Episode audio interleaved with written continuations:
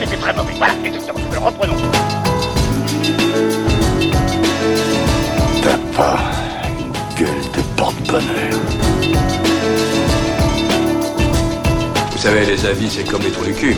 Tout le monde en a un. Bienvenue tout le monde à After Eight, le talk show qui déconstruit la pop culture. Cette fois-ci, c'est un épisode un peu spécial puisqu'on va uniquement parler musique. C'est un hors-série qui va être intégralement consacré à Dave Grohl, le leader des Foo Fighters. Et pour ça, il fallait quand même les plus grands spécialistes de la question, les éminences, les éminences grises de la musique. Euh, à ma gauche, j'ai nommé la Laurence Haim du grunge. Ouais, Ce que j'ai là, c'est que tes spécialistes, c'est toujours les deux mêmes mecs au final. mais, mais ça me fait Eh. plaisir. Et vous vous rendez compte qu'on va épuiser toutes les combinaisons possibles. Bonjour Quix, comment Bonjour, vas-tu bonjour. Ça, bah écoute, ça, j'ai gueule de bois. Je, c'est le lendemain de mon anniversaire. Hier, on a. un Joyeux anniversaire, ça. Quix. Joyeux merci, anniversaire, merci, Quix. merci les gars. Et vous l'avez entendu, avec lui, le Luc Besson de la musique punk. J'ai Oh putain, t'as tellement pas le droit. T'as tellement pas le droit. Et quel gros bâtard. Bonjour tout le monde. Et si, et si je me permets de, de leur donner des, petits- des petits sobriquets, les petits sobriquets qu'on se donne euh, dans, dans nos moments intimes, c'est que euh, ils vont hijack complètement After Eight. Euh, moi, je vais, je vais pas participer parce que moi, Dave Grohl, au début, je me disais, merde, c'est qui euh, C'est c'est le, c'est le frère de Hans Gruber? Je savais plus, je savais plus de quoi il s'agissait. Et je sais, ah mais oui, évidemment, c'est le mec de Foo Fighters. Et en fait, je me suis souvenu que je l'ai vu en concert une fois. J'ai honte. Non mais tu l'as vu en concert avec Nirvana surtout, En plus, espèce avec de Nirvana. pourriture. Mais oui, espèce d'enfoiré. Tu mérites la mort, c'est tout ce que tu mérites. Taisez-vous Taisez-vous Bon, Taisez-vous donc vous, vous êtes deux spécialistes de la question. Vous vous êtes dit, putain, mais on devrait faire un, un épisode spécial. J'ai dit, bah, on en fait un After Eight. Il y a, il y a pas de souci. Donc, Bah, euh, donc ça va être vous deux. Moi, je vais, je vais, je vais aller profiter pour manger une soupe parce qu'il est Euh, ben, bon appétit du coup. euh. Et, euh, tu donnes écoute, faim, tu sais. ouais, ben, je, je, je sais. Et, euh, et puis, et puis on se revoit, et puis on se revoit à la fin. Vous gardez l'antenne propre, s'il vous plaît. Et on va Pas, essayer, diffusion. Je Ouais, sais que, je sais que papa, euh, ici présent, euh, a l'autorisation de se marier avec Dave Grohl. euh, Voilà, exactement. J'ai Ça l'autorisation de- express de ma femme. J'ai le Eh, droit de me marier avec Dave euh. Grohl s'il est d'accord. Ah ouais. Non, pas, il pourra pas parce qu'il sera marié avec moi d'abord, donc. euh, Voilà, bah tu vois, déjà, déjà on commence par discuter ça. Moi, j'ai Voilà, choisi Scarlett Johansson. Bon, bah écoutez, c'est un bon début. Les, les amis, amusez-vous. Je, je reviens après. Eh bien, merci Daniel. À plus tard. À Ciao. plus tard, Daniel. Ciao. Le bois ne rend pas les coups. Ça, ça y est, il est enfin parti Ouais, ouais, je pense que là, il nous a, il nous a laissé. On va pouvoir. Bah déjà, faudrait qu'on explique un peu d'où d'où est venue l'idée, parce que euh, mine de Oui, rien, un podcast entier sur Dave Grohl. Alors, euh, on aura peut-être 50 auditeurs, mais c'est pas grave, donc ça nous fait marrer de le faire. Voilà, Est-ce que tu veux, tu veux présenter le truc? Bah oui, c'est en fait euh, tout simplement, euh, euh, c'était le soir de la fête de la musique, le, donc le 21 juin. Et euh, c'est parti en fait d'un constat que je me faisais, je voyais tous les gens qui râlaient, ouais, euh, le mec en bas de chez moi, il, il sait pas jouer, il a des fausses notes, machin. Puis moi je me suis dit, putain, moi au contraire, je suis content de me balader, tu sais, de la de la musique, voir des, petits jeunes de 14 ans qui, balancent du Black Sabbath et tout. Ouais, ils chantent faux, machin, mais je trouvais ça cool. Et, euh, à ce moment-là, j'ai repensé euh, justement à Dave Grohl, où c'était typiquement le genre de mec qui disait Mais, mais moi, ma vie, c'est juste à un moment donné, j'ai pris un instrument, j'ai joué, puis ça a marché, quoi. Euh, et là, je me suis dit Mais putain, Dave Grohl, voilà, c'est notre exemple à tous pour la fête de la musique. Et, et s'il y a qu'une seule personne à qui je pourrais en parler, c'est Quix. Et du coup, je Et- balance sur Twitter une vanne. Et qu'est-ce qui se passe après? Eh bah, euh, moi, je renchéris sur la vanne parce que moi, je suis bien d'accord avec toi. La fête de la musique, moi, j'adore ça. Et euh, moi, ça me fait rigoler de, de, de voir des, des gamins qui massacrent des chansons euh, euh, parce qu'il faut bien démarrer quelque part et qu'il faut avoir, il faut avoir du courage pour quelque part se, se lancer dans un truc pareil, se jouer en public, mine de rien. C'est pas tout le monde n'ose pas le faire. Voilà, Et, moi, j'ai euh, jamais fait, tu vois. Donc, euh, exactement. Déjà, voilà. Et, Et, je reconnais à ces jeunes ce, ce courage. Exactement, il y a une forme de courage. euh, et puis la fête de la musique, moi, ça me manque. Euh, ici aux US, Bah on oui. pas. Et, euh, et moi, je trouverais ça sympa de me balader dans les rues et d'écouter les petits gamins, euh, ou même des, des, des gens moins jeunes, mais même des, des débutants qui, euh, qui hésitent pas à se lancer. Quand, quand à Paris, je prenais des cours pour jouer de la guitare, notre prof, il nous faisait jouer. Il nous faisait jouer en, en public, il nous faisait jouer dans des cafés.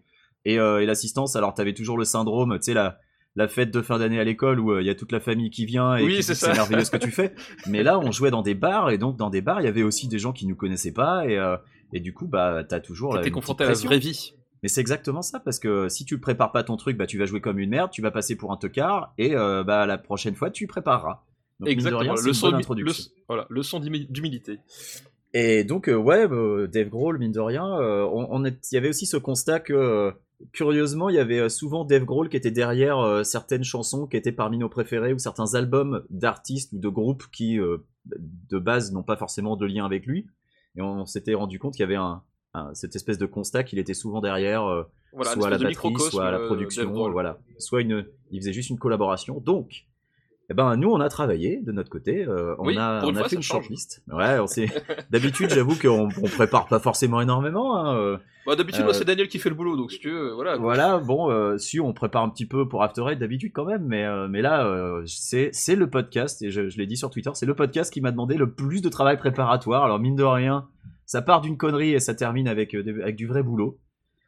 On a une shortlist de 20 titres euh, qui nous semblent être les, les plus représentatifs peut-être de la carrière de Dave Grohl euh, ou, euh, ou de Voilà, son- ou en tout cas les plus marquants. de son art, voilà. ou- voilà, les plus marquants. Il y en a certains qui seront pas forcément des évidences pour tout le monde. Il y a certaines évidences qu'on a zappées. Et Zappé, alors, ouais. moi, je vais direct dissiper le. Allez, spoiler. Il n'y a pas Smells Teen Spirit dans la, Ouais, y a pas liste. Spirit, exactement. Et je crois que ni toi ni moi ne l'avons mise dans cette liste. Alors, si moi je l'avais mis pour Tu l'avais, toi? Ouais, je l'avais mis pour sa valeur justement historique. Enfin, j'adore la chanson, c'est pas le souci. Mais effectivement, après quand on a dû faire le, le choix, euh, j'ai préféré le zapper parce que finalement, euh, bah, c'est peut-être trop tarte à la crème entre guillemets euh, pour avoir sa place là, même s'il y a d'autres chansons connues quoi. Voilà. D'ailleurs, j'en Moi, profite aussi pour un- ajouter que un petit détail, c'est que c'est un podcast interactif parce qu'on vous a préparé une petite playlist Spotify.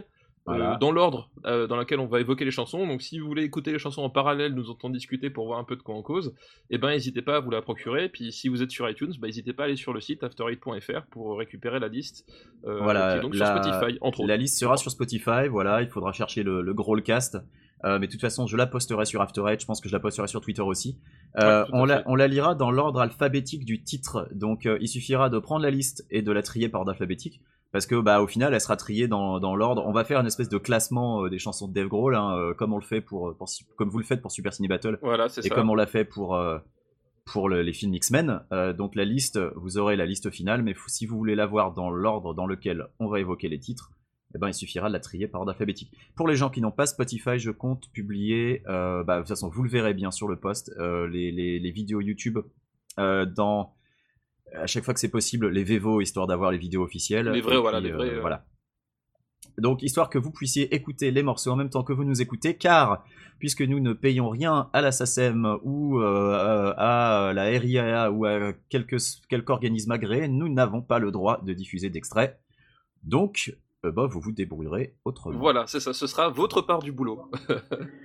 Je pense que d'écouter les euh, il extraits. est... Ouais, c'est le moment de commencer, je pense. On va y aller Oui, tranquillement. tout à fait. Voilà, exactement. Euh, on va y aller tranquillement, donc par ordre alphabétique avec All My Life. Voilà, All My Euh, Life. All My Life. Est-ce que tu veux. Moi, je vais peut-être présenter vite fait le morceau. C'est un morceau qui est sur, euh, sur One by One. One by One, c'est le, le quatrième album du groupe. Euh, le groupe qui a, qui a fini par trouver sa formule. hein. Euh, globalement, il y a eu une, une période d'évolution, mais arrivé au quatrième album, ils sont, euh, ils sont carrés. Euh, euh, c'est un morceau qui, qui représente un petit peu euh, tout ce que peuvent être les Foo Fighters euh, à l'heure actuelle. Voilà, bah moi, je me- justement, moi j'avais choisi parce que, parce que déjà je l'aime beaucoup, mais je me rappelais le Dave en- qui en parlait dans le dans le film Back and Forth, documentaire sur les Foo Fighters, qui est très très, bien. bon que je vous docu, ouais. Ouais, je vous recommande vraiment. Et euh, justement, il en parlait parce qu'en fait, euh, euh, c'est ce qu'il disait, ils, avaient eu des tubes sur leurs premiers albums, etc. Ils avaient des chansons, mais ils, cher- ils cherchaient depuis longtemps la chanson qui, remuait les stades. Ils cherchaient l'espèce de, chanson qui, allait faire, espèce de d'hymne hard rock qui allait faire bouger les, gens de façon définitive. Et lui, il, trouvait qu'il l'avait pas encore trouvé. Et il l'avait trouvé avec All My Life. Et en fait, justement, voilà, c'est la, la chanson, si t'écoutes bien, bah, le riff principal, c'est genre trois notes ou quatre à tout casser. Ouais. Euh, c'est Dave qui bugle, etc. C'est- vachement dans l'instant, c'est vachement impulsif. Mais c'est- c'est une- ça dégage une énergie, mais genre formidable. Et, euh, et c'est un, un morceau, effectivement, bah, tu, tu- tu l'entends, le- à un moment donné, t'as as un pont où euh, euh, t'as- t'as juste la, la guitare, il reprend la voix, puis t'as tous les instruments qui se rajoutent, etc. Tu sens l'explosion qui arrive, et quand ça arrive, bah, tu, tu pogotes. Enfin, c'est la chanson qui est faite pour pogoter, quoi. Et moi, j'ai- euh, voilà. J'ai noté que c'était un, un morceau très rock et qui était, qui était parfait pour commencer un concert en fait. Euh, Oui, voilà, c'est- vraiment. c'est le morceau qui direct annonce la couleur, genre bon bah le concert il va être comme ça, c'est parti, on envoie la purée. Euh, c'est aussi un bon morceau qui peut permettre de découvrir les Foo Fighters pour les gens qui seraient pas forcément familiers avec le groupe, euh, parce qu'il synthétise bien, bien le- le- l'esprit, l'esprit de ce que peuvent représenter les, les hymnes entre guillemets du groupe, parce que voilà, ils ont quand même eu une belle carrière, ils en sont à une dizaine d'albums maintenant en comptant certains lives et, et certains en plus des maxi et tout ça. Euh, Il y a encore des gens qui sont pas forcément familiers, mais euh, ils ont un style qui est assez particulier, euh, si on veut. Euh, bah, Il y a des fait, gens qui All vont My dire Life, que c'est un style commercial, si vous voulez, mais euh, Voilà, bah, bon, All My Life, c'est- du rock euh, simple, mais pas simpliste. Enfin, tu vois, c'est voilà, les, les, les Foo Fighters, c'est pas un, un groupe de, de virtuoses. Enfin, tu vois, c'est pas c'est pas du Led Zepp, c'est pas. Et ils sont jamais présentés Who. comme tels d'ailleurs. hein. Et, et ça n'a jamais été l'état d'esprit. Et All My Life, c'est vraiment la, la chanson parfaite de ça. C'est-à-dire que c'est- c'est simple, mais c'est bourré d'énergie, c'est bourré d'envie. Et, euh, et, ça- et c'est fait pour, pour danser, pour, voilà, pour filer. Voilà. euh, C'est un morceau qui donne bonheur, envie de bouger, c'est un morceau qui fait du bonheur, et c'est c'est vraiment l'état d'esprit du groupe, euh, je pense, qui est, qui est tout- totalement l'esprit recherché par Dave Grohl. C'est quand t'es à un Ouais, concert ouais, avec. Fighters, t'es là pour t'amuser, et t'es là pour vraiment pour remuer, pour pogoter, pour sauter dans tous les sens, et, et c'est vraiment l'idée du groupe. Et évidemment, il y a des gens, je me rappelle encore, c'est les, les Un Rock par exemple détestent les Foo Fighters parce que pour eux, c'est c'est c'est pas c'est pas un groupe qui est assez, c'est pas un groupe qui est assez, je sais- je sais pas trouver le mot. euh, Oui, mais oui, euh, c'est c'est- c'est vrai que d'une manière générale, les Fighters sont assez boudés euh, par euh, une certaine élite euh, de la critique musicale, parce que justement, voilà, c'est un groupe qui se prend pas la tête, qui, qui veut pas se prendre la tête pour, pour plein de C'est raisons. pas un groupe qui va rechercher la difficulté technique, Voilà, par exemple. Voilà, exactement. C'est pas un groupe qui va chercher la... ou, ou même l'innovation particulièrement Voilà. à la pointe, etc. Voilà, C'est- eux, c'est vraiment fait de la musique. C'est l'efficacité. Voilà, Voilà. On, on est efficace, on s'éclate, voilà quoi. Et All My. Life, c'est ça. Donc voilà, donc All My Life, bah, c'est le premier euh, qu'on cite, donc ça va être euh, notre borne un peu pour, pour classer tous les autres, tous les autres Bah morceaux, voilà. parce qu'il bien pour démarrer. C'est ça, exactement. Et le deuxième, le deuxième, c'était euh, c'est Bill the Boss. Oui, Euh, Bill the Boss. donc que tu as que tu as reconseillé, conseillé. Donc Oui. je, je- bah, vas-y, je t'invite à le présenter un peu. Eh ben, Bill the Boss, c'est une chanson un peu particulière parce que ce n'est pas les Foo Fighters, ce n'est pas Nirvana. Oui, car euh, on va on va citer plein d'autres groupes. hein, euh, voilà, il y a plein de groupes c'est ça- pour ça qui est intéressant. C'est les Tenacious D. Les Tenacious D, pour ceux qui ne savent pas, c'est le groupe euh, composé par euh, Kai Glass et surtout Jack Black, euh, acteur, euh, acteur bien connu aujourd'hui. Euh, et c'est un groupe, en fait, ce qui est, ce qui est très bien avec les Tenacious D, c'est que c'est un- groupe pour de rire. C'est-à-dire que euh, les chansons, enfin les, les paroles, etc. euh, Des chansons, c'est à chaque fois des, des- des trucs, des, des parodiques, etc. Très, c'est drôle parfois. C'est toujours assez hein. débile et assez drôle. C'est oui. toujours assez débile. Mais ce qui est bien, c'est que même si c'est parodique, ça reste des vraies chansons rock. C'est-à-dire que il y a des vrais riffs, il y a, y, de vraies compositions rock, c'est un vrai groupe qui fait juste des chansons euh, drôles. Et, ça, c'est un truc qui fonctionne super bien parce que je trouve qu'ils sont pas nombreux à, réussir ce- cette espèce de, créneau. Soit c'est complètement parodique et auquel cas ça fonctionne pas vraiment, ou, euh, soit c'est le, sérieux fait que ça fonctionne pas. Là, il y a un vrai équilibre qui, se fait dans ce groupe-là. Et donc, euh, Bill the Boss, c'est la, c'est la dernière chanson euh, de l'album The Peak of Destiny, qui est aussi en fait la, la bande originale euh, du film des Tenacious D. C'est un peu un euh, film comédie musicale en fait, Voilà, qui, c'est un, film comédie musicale qui qui retrace en raconte fait, le- les origines du groupe, voilà, les origines groupe. Oui, oui, parce que effectivement, il y a une histoire de pacte avec le diable et donc le Peak of Destiny, donc c'est le, le médiator du destin qui doit Mhm. donner le pouvoir du rock. Enfin voilà, c'est- pas très très euh, intellectuel comme scénario, mais euh, voilà, c'est une espèce d'origine fantasmée. Et euh, euh, faut savoir que Dave Grohl déjà fait la batterie sur toutes les chansons en studio de Tenacious D. que The Peak of Destiny a été enregistré dans le studio personnel de Dave Grohl à l'époque, et aussi que là, sur cette chanson, Bill the Boss, Dave Grohl joue en plus tout simplement le rôle du diable en personne. Voilà. Et rien que Dave ça, Grohl, c'est Satan. Dave Grohl, c'est Satan, et rien que ça, c'est super cool. Et euh, voilà, cette chanson, enfin moi, elle me fait, me fait mourir de rire chaque fois que je la vois. Euh, si vous avez l'occasion de regarder le film, le, enfin le, le passage est, est vraiment cool. Et puis Bah, le, clip est marrant parce que c'est le film en fait, tout simplement. Voilà, c'est ça. Le clip est marrant parce que c'est extrait du film. Et voilà, et, euh, et Dave Grohl en, en- en Satan euh, du, euh, qui, qui invoque le métal pour écraser Jack Black. Enfin voilà, c'est super drôle. Et comme dit, la chanson s'écoute aussi très bien pour le plaisir des oreilles. Donc, donc voilà.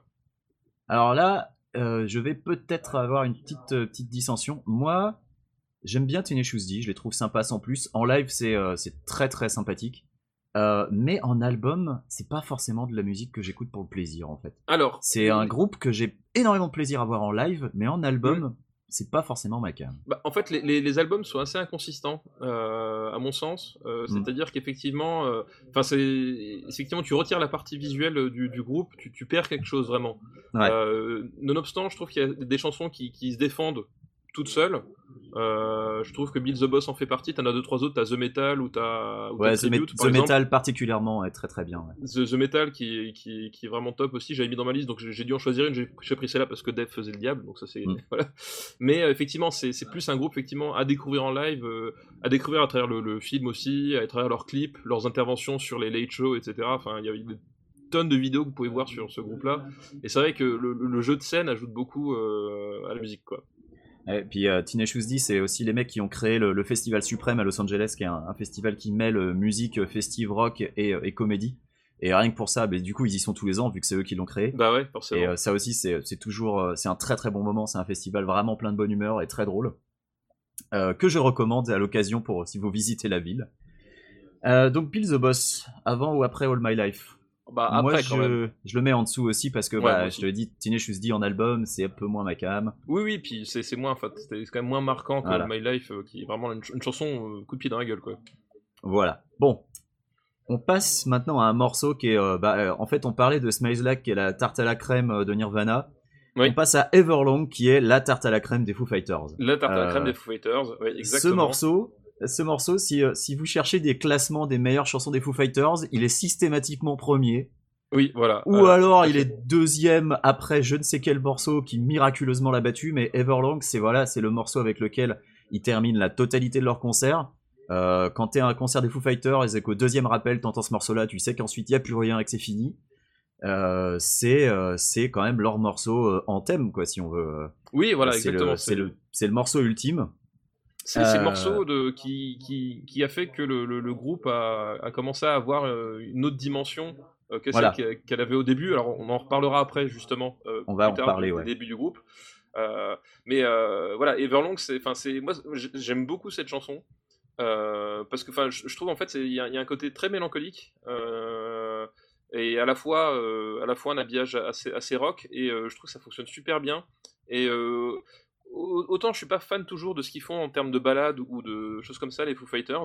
Ouais, Euh, les balades c'est pas forcément leur point fort. hein, C'est pas forcément leur point fort, c'est-à-dire que le, bah, la recherche mélodique finalement elle trouve ses limites là, mais alors que Everlong, il y a, il y a une tonalité mé- mélancolique et euh, qui marche vraiment super bien. C'est, à la fois très délicat et à la fois entraînant. Enfin, et euh, voilà, c'est, pas non plus pour rien qu'on retrouve premier. Après, ça se discute toujours si c'est, Ouais, si c'est ouais, le meilleur ou pas, mais il y a, il y a vraiment un truc qui, qui, qui se déclenche euh, dans ce moment-là, dans ce, dans ce, dans ce morceau-là, quoi.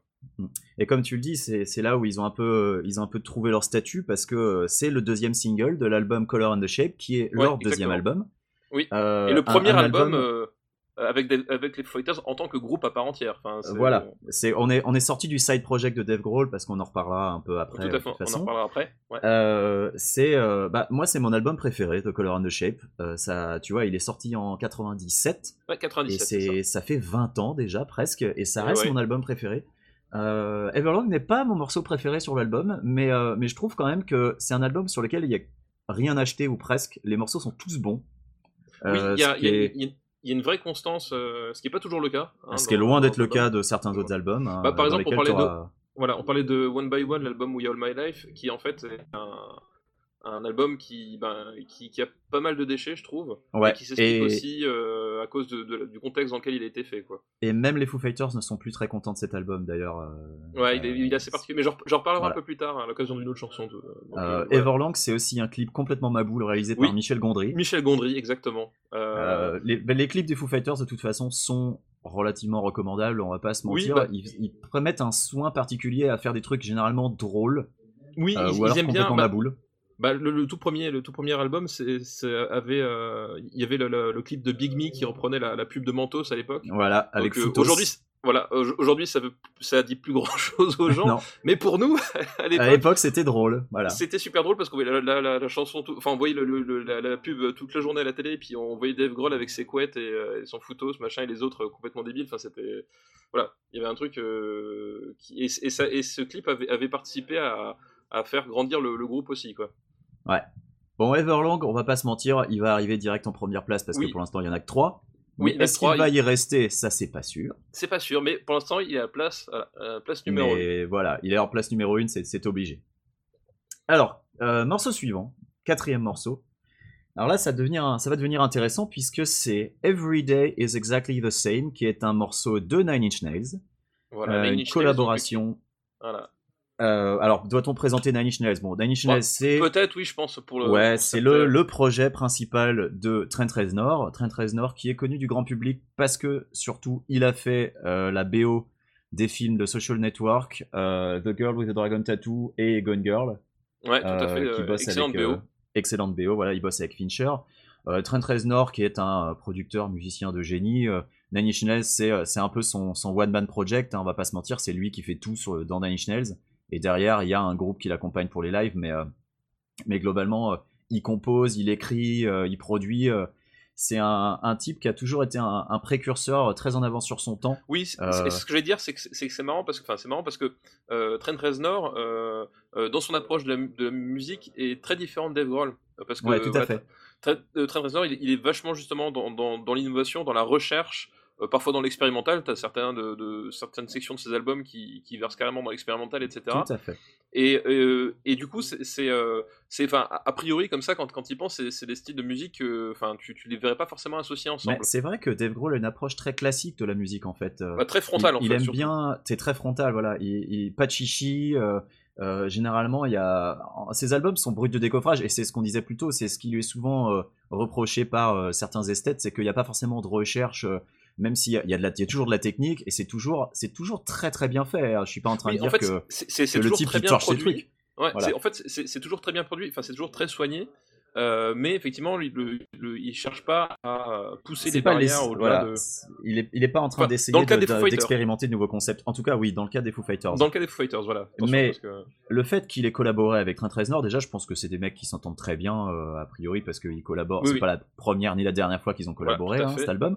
Euh, c'est donc sur l'album With Teeth, qui est un des albums les moins énervés de Nine Inch Nails, parce que faut rappeler que Nine Inch Nails c'est un groupe d'indus qui a beaucoup évolué, qui ont démarré avec des sons qui étaient euh, qui étaient euh, bah c'était brutal, c'était euh, c'était très bruyant. euh, oui, très les agressif, albums, euh, très, voilà, c'est c'est très très difficile de comparer les premiers albums avec, avec les derniers, et notamment With Teeth, qui est un des albums les plus, euh, les plus calmes, euh, les plus, euh, en fait, les plus influencés par euh, l'album de- d'instrumental qu'avait sorti euh, Reznor qui s'appelle Ghosts, Mhm, qui oui. Qui un quadruple, quadruple album, qui lui-même a, influencé euh, bah, son boulot avec Fincher, où là c'est des sons très, très atmosphériques, euh, mais avec toujours des, petites sonorités abrasives derrière. Et euh, donc sur With Teeth, euh, eh ben, ce morceau, Every Day is Exactly the Same, c'est un morceau qui est très lancinant, très hypnotique. Et euh, c'est d'ailleurs le thème de la chanson, hein, chaque jour euh, est le Oui, même, donc c'est un. C'est- un album très introspectif aussi. euh, Tout à fait, De, de, de Reznor. Enfin, c'est une espèce de remise en question aussi. euh, un, album euh, assez décrié par, euh, par, par des fans de Nine mais que moi j'aime beaucoup parce qu'il a, il a vraiment une personnalité à part. Oui, ouais, tout Euh, à fait. Et, Et donc d'ailleurs, c'est- aussi un album qui, qui peut plaire aux gens qui sont rebutés par le, le- la réputation indus du, euh, du groupe en fait. ah, tout à fait, ouais. Parce que un- c'est une autre porte d'entrée en fait dans l'univers musical. C'est difficile de dire que c'est une porte d'entrée parce que Oui, euh, d'entrée, mais tu peux pas passer de cet album-là facilement à un autre album de Nine Inch Nails, Voilà. mais c'est un album qui peut plaire aux gens qui, voilà, qui... qui peut te plaire en tout cas Voilà. si, euh, si effectivement le côté indus te rebute un peu de abord, Exactement. Et euh, donc bah oui, le thème de la chanson c'est que chaque jour est le même, donc c'est un, un morceau qui se répète, mais qui a une, une montée en puissance sur la fin où voilà bah, la, la batterie justement est de plus en plus présente, euh, puisque donc Dave Grohl a enregistré la batterie de la moitié des morceaux de l'album, euh, mais curieusement de très peu des singles. Euh, donc c'est ça qui est intéressant, c'est que mine de rien, euh, c'est pas, il a pas pris les morceaux les plus, pas les plus faciles, mais les, les Oui, morceaux les plus évidents. les plus évidents, c'est pas forcément lui qui est dessus, voilà. Ouais, tout à fait. Donc, Every Day is Exactly the Same, où est-ce qu'on le met? Où est-ce qu'on le met?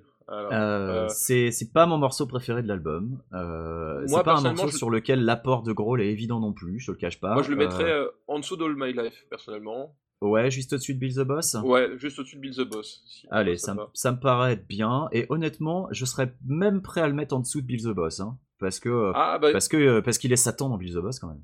oui, il est quand même Satan. Après, ça je te laisse choisir parce que c'est vraiment toi qui as un rapport particulier avec Nine Inch Nails Ah euh, ouais. et, et cette, et cette euh, chanson. Mais c'est vrai Moi, que j'aime cette ça- chanson. C'est pas Moi, ça me dérange pas, tu vois. Ça, ça me dérange pas de- qu'il soit euh, devant ou derrière Beat the Boss parce que moi j'aime bien, mais tu vois, j'ai pas d'affect particulier. Toi, je sais que c'est un peu plus euh, personnel, tu vois. Ah, je, je suis. coup, euh, je te ouais, laisse, J'aime euh, beaucoup Nine Inch Nails. Écoute, je vais le mettre en dessous de Bill the Boss parce que Satan, quand même. D'accord. Parce que mine de rien. Parce que Satan, exactement.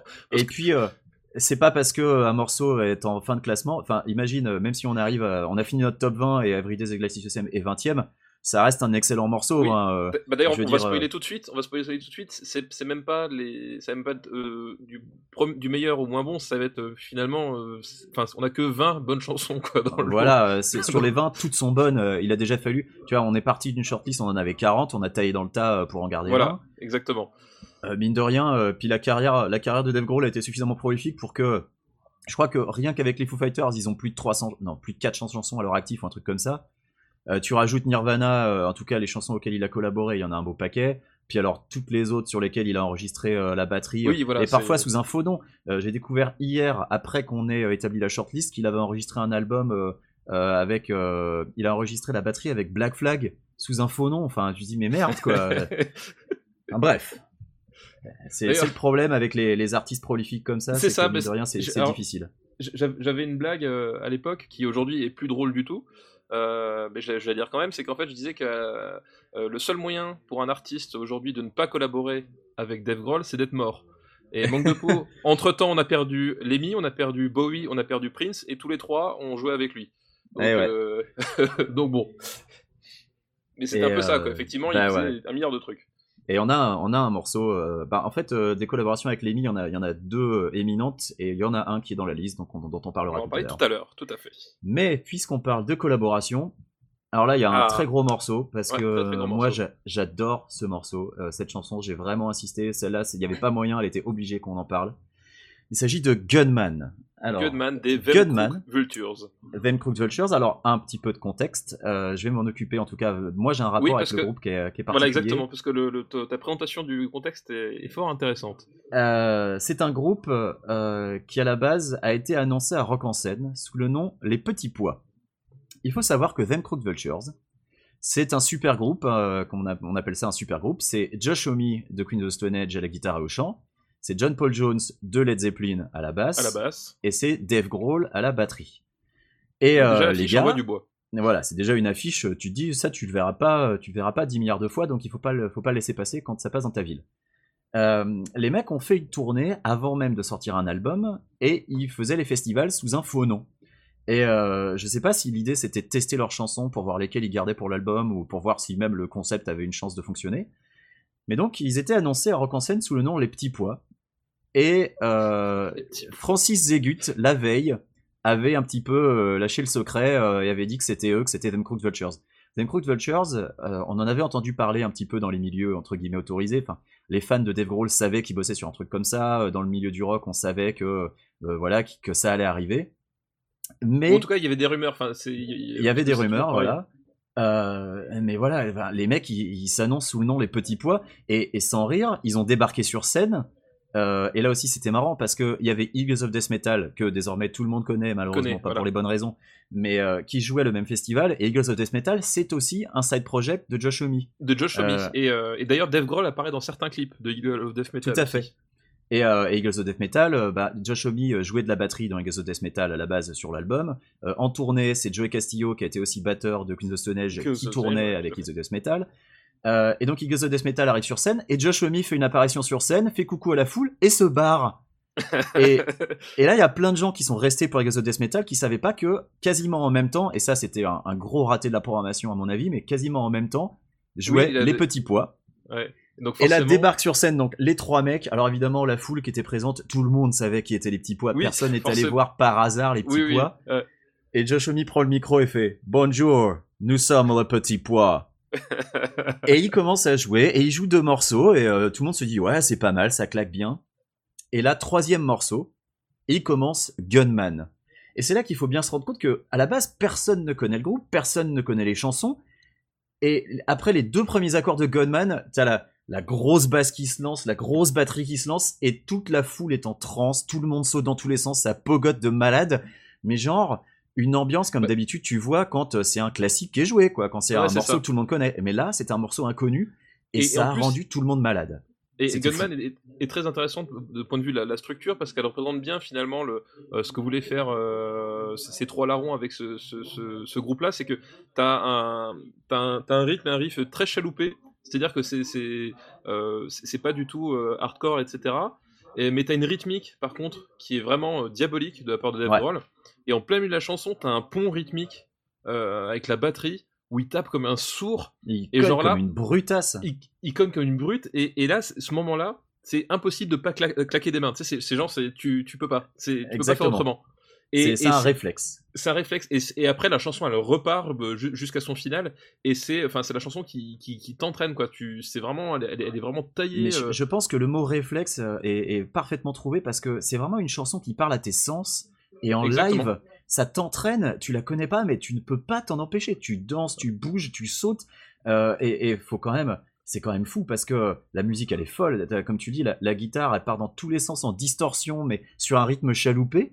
Euh, euh, T'as toujours ce, ce- voilà ce, ce pont qui est complètement maboule, euh, qui sort de nulle part avec avec finalement cette ligne de batterie qui est assez simple. hein. oui, Euh, Il y a oui, des lignes de batterie qui sont vachement plus complexes. oui non non et- c'est- pas très compliqué mais c'est euh, ça te prend au trip enfin ça- Et là, ça- et là justement, quand on disait que Dave Grohl, euh, il cherche pas forcément, il cherche l'efficacité, il cherche pas forcément euh, euh, les, les trucs super élaborés. C'est pas complètement vrai non plus parce que il y a des morceaux de batterie extrêmement techniques Oui, dans fait- Vultures. Et, Ouais. et en fait, la, la force de Dave Grohl, je trouve, avec sa batterie, c'est de donner l'impression que c'est facile, quand derrière, il fait des trucs qui sont extrêmement compliqués. Et je pense que que quiconque a essayé de jouer les partitions de batterie Dave Grohl sur n'importe quel rock band se rend compte que finalement c'est pas si simple et que euh, qui te donne l'impression que c'est facile parce qu'il a un talent de, de malade. oui parce qu'il Euh, fait le pignouf aussi enfin faut, faut le voir voilà. sur scène euh, Dave Grohl Ah, de manière il- générale sur scène c'est Il fait le spectacle. C'est- hein. Incroyable. Enfin, je, je me, je me rappelle euh, parce que moi, les Vemkrog Vulture, je les avais vus plus tard.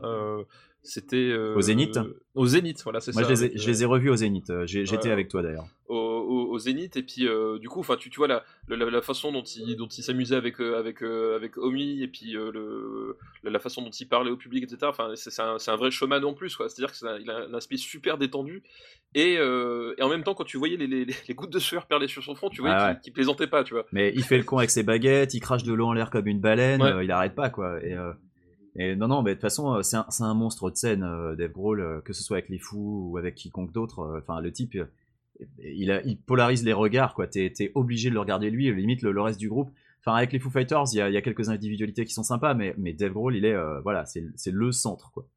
Ouais, tout Et à même fait, avec tout à Them fait. Crude Vultures, au final, tu regardes plus la batterie que les autres, je trouve. Oui, Enfin, oui, moi, bah, perso, bah, John Paul Jones, c'est marrant, il, il est vachement effacé, euh, en tout cas dans la- sur, euh, sur scène. euh. Il est un peu en retrait, ouais. Il est un peu en retrait, alors c'est aussi une question de personnalité, je Oh, pense. Euh, c'est le bassiste, tout le monde s'en fout. non, mais je veux dire, tu, tu regardes même à l'époque de, de, de Led Zepp, enfin, difficile d'exister entre, entre Ah, John entre Badham Page et et, Plant, Page Plant. Page et Plante. Euh, c'est vrai que t'avais avais très peu de place pour exister avec des, des types pareils, donc je pense que c'est aussi un caractère qu'il qu'il a, toujours eu, et, euh, et du coup il était un petit peu en retrait par rapport aux autres, et, mais du coup, ça, effectivement, comme tu dis, euh, Dave Grohl derrière sa batterie, il, il attirait vraiment l'attention, quoi. Exactement. Bon, alors Gunman, moi j'ai envie de la mettre assez haut. hein. Je te cache pas, c'est vraiment une chanson Ouais, euh, ouais, pour laquelle bah, j'ai un affect euh, énorme.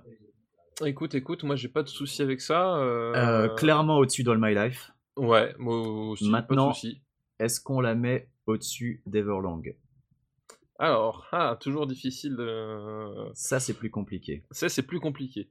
Moi, je mettrais quand même Everlong au-dessus, euh, parce que c'est une chanson qui, qui peut-être me, me touche plus que, que Gunman. Et puis, c'est peut-être Euh, une chanson qui vieillira mieux, je sais pas, parce qu'elle a, elle a déjà pas, 20 voir. ans et elle continue toujours à Ouais, fonctionner. euh, peut-être. Peut-être. allez, allez, Everlong juste avant Gunman et Gunman deuxième. Moi, ça me va. On va attaquer un gros morceau, puisqu'on va parler de Lithium. Lithium, sur l'album Nevermind de Nirvana. Alors, eh ben écoute, puisqu'on a dit qu'on présentait les choses, j'ai présenté Nine Inch Nails, tu vas présenter Nevermind. Parce qu'après tout, on a peut-être des auditeurs qui sont jeunes et qui n'ont pas Oui, connu, euh, qui n'ont pas connu le Alors- phénomène euh, incroyable que c'était à l'époque. Donc vas-y. Alors Nevermind, euh, donc c'est le deuxième album de euh, Nirvana qui est sorti en 1991. Et euh, faut savoir qu'en gros, euh, à cette époque-là, euh, le, le premier album Bleach euh, était, avait été vendu par un petit label qui s'appelait Sub Pop. Euh, c'était hyper confidentiel, enfin c'était jamais Voilà, arrivé ouais. jusque chez nous, enfin voilà. Ouais, il a été importé après, mais à la Voilà, base. euh, il, il- il a- été commercialisé après le, le succès Nevermind, et en fait, quand Nevermind a, a déboulé, donc avec le single Smells Like Teen Spirit, ça a été euh, le déferlement euh, grunge sur la, terre entière. C'est-à-dire que euh, sur, MTV, tu voyais que ça, dans les radios, t'entendais que ça, même sur Énergie. Enfin, tu vois, écoutez un peu Énergie aujourd'hui et euh, imaginez un peu d'entendre du, grunge sur Énergie, ça va vous faire bizarre, mais nous à l'époque, euh, t'entendais ça partout. C'était vraiment le, groupe euh, phénomène, il n'y a pas d'autre mot. Et euh, c'est ce qui a posé d'ailleurs problème par la suite, hein, parce que le, le leader du Kurt Cobain euh, supportait très mal euh, finalement cette, La célébrité, très très mal cette vécu. célébrité, et c'est ce qui l'a poussé au, au suicide, mais on en reparlera. Euh, voilà. Et donc Nevermind, c'est euh, bah, c'est le, le disque de toute une génération. Faut, faut pas oser, faut pas avoir peur des mots. C'est vraiment ça. C'est, ça, c'est, tu vois, c'est une expression tarte à la crème, mais pour le coup, Mais pour eh ben, c'est vrai. C'est complètement vrai. C'est-à-dire que Ce moi, disque a changé énormément de choses, même dans le milieu de la musique. hein. Il, a, Ouais. il a été Mm. tellement important. Et moi, enfin moi, c'est un disque qui a vraiment changé ma vie. Euh, voilà, c'est-à-dire que euh, c'est en écoutant Nevermind que, euh, bah, je l'expliquais dans Super Ciné Battle que c'était en regardant euh, Blade Runner que je m'étais mis à, à regarder les films au lieu de les voir. Bah, moi, c'était au niveau de la musique, c'était Nevermind. Quand j'ai quand Ouais. j'ai pris quand écouté Nevermind, c'était c'était genre euh, wow. Et à partir de là, enfin, j'ai commencé à vraiment m'intéresser euh, au, rock, à ses influences, etc. Enfin, c'était voilà, c'est le c'est le disque symbole de, euh, de toute notre génération à nous là, les les trentenaires euh, environ. Et euh, c'est un disque comme on n'a plus re- plus refait par la suite à, à un tel niveau de, de popularité, autant critique que que, que commercial d'ailleurs. C'est ça qui avait de fou quoi. C'est que Ah, ça a été. euh, Après, euh, voilà, ils avaient signé chez Geffen, qui était euh, à l'époque euh, quand même une, maison de disques. C'était pas n'importe qui. Les mecs, ils savaient, qu'ils avaient une pépite entre les mains. Ils ont tout mis. ils ont mis les moyens hein, pour le pour le vendre. Nevermind, mine de rien, c'était impossible de le rater. Bah, il a été sold out quand il est sorti, mine de rien, alors qu'ils en avaient tiré je ne sais combien de millions d'exemplaires. Mais c'est vrai que il fallait avoir du nez pour les signer ces, ces petits jeunes qui sortaient de nulle Oui, part. ouais, ouais, ouais, Euh, tout à fait. Et puis voilà, il y a eu le départ du batteur entre temps parce que euh, il galérait pour enregistrer certains morceaux. Et là, justement, on peut parler de, de Lithium. Euh, c'est le morceau qui est plus ou moins à l'origine du départ de l'ex-batteur de Nirvana, qui était Chad Channing, parce que Dave. Grohl, Dave Grohl n'est arrivé dans le groupe que à ce moment-là, Mhm. après le départ de Chad Channing. Il y a, je crois que c'est Polly sur l'album où la batterie c'est Chad Channing. Euh, Il y en a peut- peut-être un ou deux autres morceaux euh, où c'est Chad Channing qui, qui l'enregistre, mais qui n'est pas crédité sur le disque euh, de mémoire. Et c'est Dave Grohl qui aura raconté ça lors de, de l'inscription de Nirvana au Rock'n'Roll Hall of Fame. Bah, Lithium, c'est un morceau qui, c'est marrant, exprime déjà, enfin marrant entre guillemets, il exprime Oui. déjà un peu du mal-être de Kurt Cobain alors qu'il est même pas encore célèbre. Euh, Oui, bah, c'est un morceau qui, C'était un garçon qui était pas très bien dans son dans son corps et dans sa tête. Hein. Voilà, Euh, avec- euh, pas en paix avec lui-même. Il euh, voilà il, a- il avait quelques quelques petits problèmes euh, et c'est un morceau qui exprime euh, bah, qui parle de qui parle déjà de, de- de suicide parce que ça parle d'un type qui, se- qui se tourne vers la religion euh, alors qu'il a des, des pensées suicidaires. Donc c'est un morceau Nirvana n'est pas connu pour des paroles extrêmement joyeuses et même quand les morceaux paraissent joyeux il y a toujours un- une deuxième lecture où tu te rends compte qu'en fait c'est épouvantable et euh, bah, le, le nom du groupe d'ailleurs est, un- est un peu ironique parce que le Nirvana c'est l'espèce de c'est la plénitude le zen euh, que tu acquiers euh, à force de à force de, de de réflexion bouddhiste tu atteins une, une espèce de, de zénith voilà et bon eux c'était un peu voilà ils étaient plutôt dans, dans, dans l'énervement et Oui, dans le, dans le contre-pied. voilà. Euh, moi, je trouve que c'est un morceau qui est extrêmement représentatif du style de Nirvana, euh, avec une alternance euh, calme, balade Voilà. sur, le, sur les couplets et riff cri sur le refrain. Parce que c'est c'est Euh, vrai qu'il y, a- y un truc qui était, euh, qui était génial euh, dans Nirvana et que la plupart des imbéciles ont attendu de, la, la parution du Unplug pour s'en rendre compte, mais c'est que en fait, Kurt Cobain avait un véritable talent mélodique dans ses compositions. Et par contre, et par contre, il- quand il fallait gueuler, il, il hurlait comme un putois. Et, euh, et et c'est vraiment le, le style Nirvana, c'est vraiment ça. C'est- des mélodies super belles, super accrocheuses et euh, des, des alternances de, de, de, de coups de folie avec une voix déraillée. Enfin, c'est un, un truc. ce qui est euh, très intéressant, c'est que euh, il avait, comme tu le dis, ce, ce talent de composition qui était, qui était assez unique. Alors que derrière, c'était pas un excellent musicien, il était pas très bon à la guitare. D'ailleurs, il se fera aider plus tard, notamment en tournée, mais parce qu'il était régulièrement défoncé de, de Pat Smear, qui ensuite rejoindra les Foo Fighters. On rejoindra les Foo Fighters par la suite, oui. Euh, c'est toujours euh, toujours des mélodies simples parce que euh, y a énormément c'est énormément de power chords hein, euh, c'est c'est jamais euh, des accords très compliqués mais c'est toujours efficace c'est toujours dans la précision Bah, c'est toujours mélodique, c'est vraiment un talent de composition pur, quoi. Et, et l'écriture de ces textes c'est pareil c'est toujours des textes à la limite et en plus il s'amusait toujours de les de les rendre incompréhensibles quand il les chantait en, en baragouinant à moitié enfin il s'amusait beaucoup de ça Euh, ces textes sont pas évidents à analyser et à savoir qu'il n'y a pas forcément toujours un sens euh, oui, y a- il y a- Et il l'a dit euh, lui-même. Il a dit lui-même, puis euh, de temps en temps, il, il changeait les, les textes en plein milieu de l'enregistrement parce que ça lui, ça lui sonne- changeait, ouais, parce que ça sonnait mieux.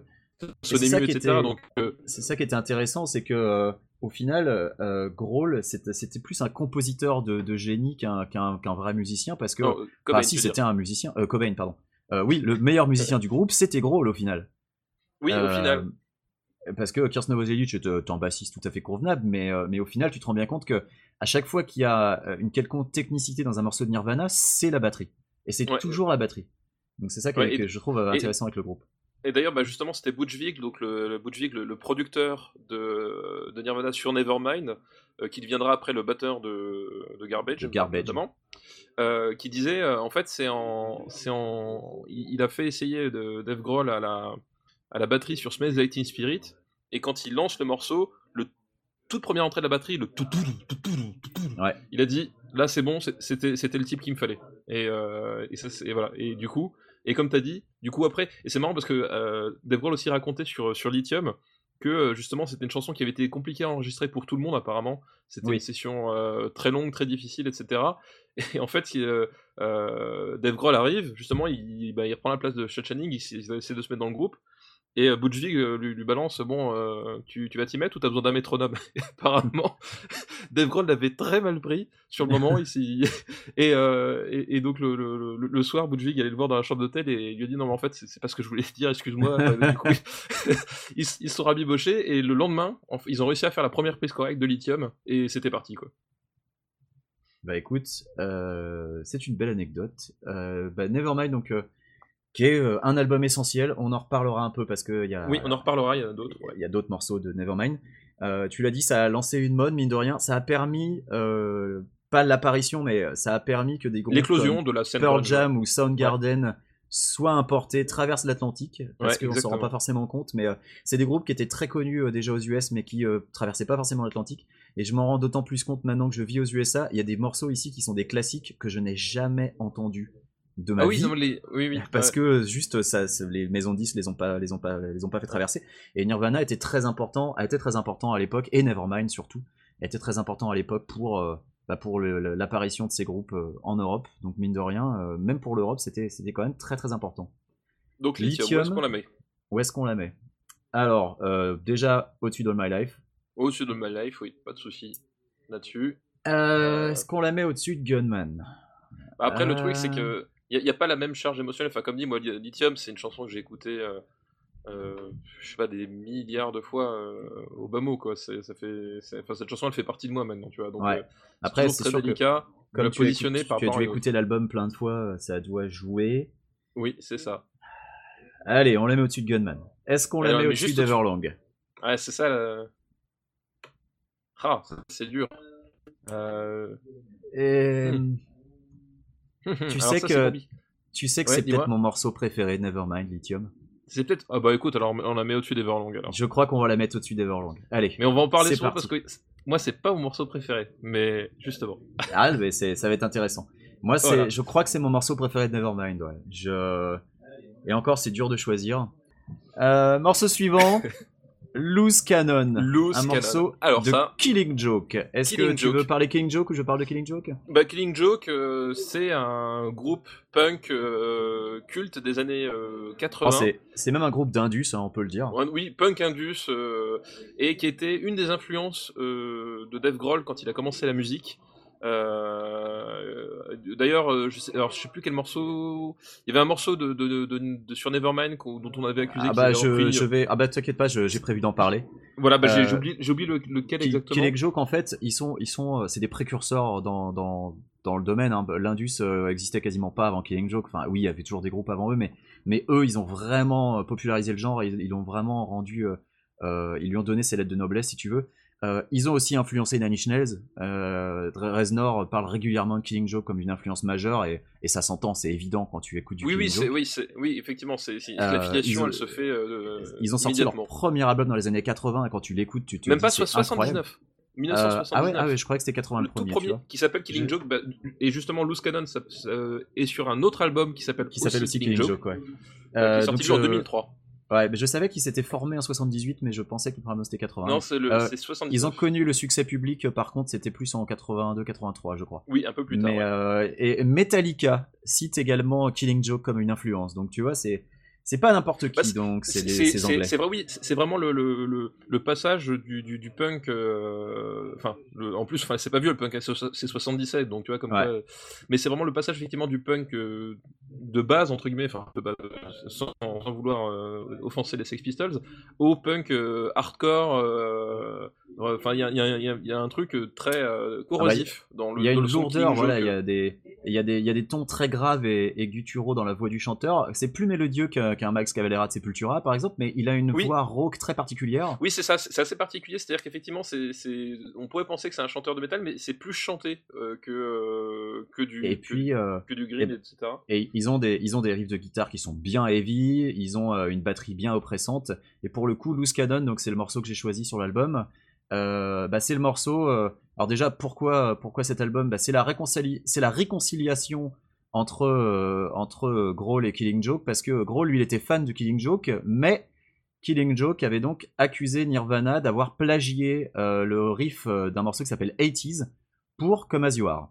Ah, c'était comme As You Are, voilà, c'était ça. Euh, je- je Come me As souvenais You Are, plus, donc qui est le qui est le riff le plus connu des débutants à la guitare euh, dans les euh, années ça. 90. Mais moi, je sais le jouer, c'est dire. Voilà. Euh, et ben, quand tu écoutes la chanson 80s de Killing Joke, c'est extrêmement ressemblant. Alors, est-ce que c'est un plagiat? Moi, je sais pas. Je sais pas si Cobain euh, connaissait Killing Joke, il les connaissait sûrement, mais est-ce que est-ce qu'il a eu l'intention de les plagier? J'en sais rien. Euh, en tout cas, le procès a duré euh, jusqu'en 94. Après le, suicide de Kurt Cobain, le, procès a été, les poursuites ont été abandonnées. Donc ils ont été, ils ont été plutôt cool là-dessus entre guillemets parce qu'ils auraient pu continuer à, à, à attaquer euh, gros les Novoselic, hein, mine de rien, euh, même si c'était Cobain le compositeur. Euh, et bah, finalement, ils se sont réconciliés. Donc en, en gros, enregistré la batterie sur tous les morceaux de cet Ouais, album en de 2002 cet album. et de, de manière totalement gracieuse. Il a refusé de se faire payer.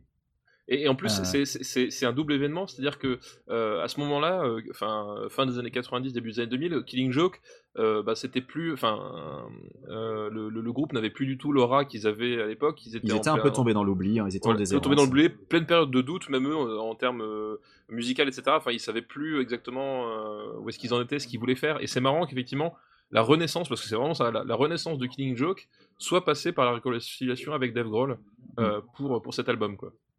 Bah, euh, Dave Grohl, euh, en plus, je crois qu'il aime bien faire ça parce que c'est quand même grâce à lui qu'il y a une nouvelle tournée de Led Zeppelin avec Page et Plant réunis. Enfin, euh, c'est, Oui, il, est, il aime bien faire ce genre de truc-là, je pense. et mais mine de rien, c'est, c'est une collaboration, donc euh, plus que musicale, au final, c'est une collaboration qui est historique pour le groupe parce que Killing Joke, du coup, s'est reformé, a ressorti d'autres albums. Et euh, bah, cette chanson, Loose Cannon, euh, moi je l'aime bien. Elle est, c'est entre guillemets une bonne porte d'entrée à Killing Joke pour les gens qui connaissent pas. Euh, même si je conseillerais plutôt l'album pour Demonium, mais euh, bon, euh, Dave Grohl n'a pas collaboré à celui-là malheureusement, Donc on ne va pas en parler. Euh, donc on n'en parlera pas plus. Euh. c'est- vrai que Lo- Loose Cannon peut s'écouter plus facilement que, que d'autres que deux titres de l'album. Il y a deux titres de l'album qui sont plus durs d'accès hein, déjà. Moi aussi, effectivement, c'est pas mon préféré de la- de l'album, mais effectivement, j'étais d'accord pour le choisir parce qu'effectivement, la partition de batterie est vraiment sur, le, sur Loose Cannon, c'est peut-être la partition de batterie la plus intéressante de l'album, je trouve. Ouais, C'est exactement, pour ça que c'est celle-là que j'avais proposé, ouais. Tout à fait. Donc, Loose Cannon, euh... eh ben, Loose Cannon, je propose de la mettre juste en dessous du morceau de Nine Inch Nails.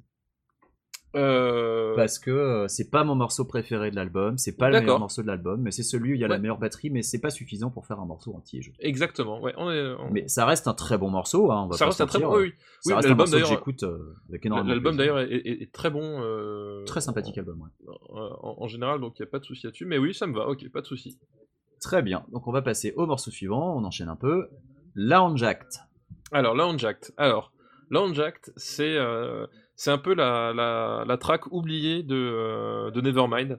On vient à Nevermind. On revient à Euh, Nevermind, et on y on revient reviendra encore. On est, voilà. Donc c'est c'est euh, entre tous les tubes, entre entre les Lithium, entre les Come As You Are, entre les euh, Smells Like Teen Spirit, euh, les Poly, les Under the Bridge. Enfin, c'est vraiment c'est c'est la c'est la chanson oubliée du groupe, même par eux. C'est-à-dire qu'ils la jouaient vraiment très rarement Ouais, en live. Très rarement en live. Et quand ils en parlaient, en fait, ils, en fait, ils savaient même pas pourquoi ce qu'ils l'avaient composé. Enfin, ils étaient pas, euh, voilà, c'était plus une blague pour eux euh, qu'autre chose cette chanson. Et il se trouve que moi, c'est ma préférée de la- de l'album. Eh ben écoute, Euh, moi elle est, elle est dans mon, elle est dans mon top. Euh, Et tu vois, parce, parce que justement, pour moi, y sur ouais. mes notes, j'ai marqué morceau souvent sous-estimé, et pourtant c'est un des meilleurs de l'album. ouais, je trouve parce que il y a, y a un truc qui est super bien sur cette chanson, c'est que elle est, elle est très simple, très épurée.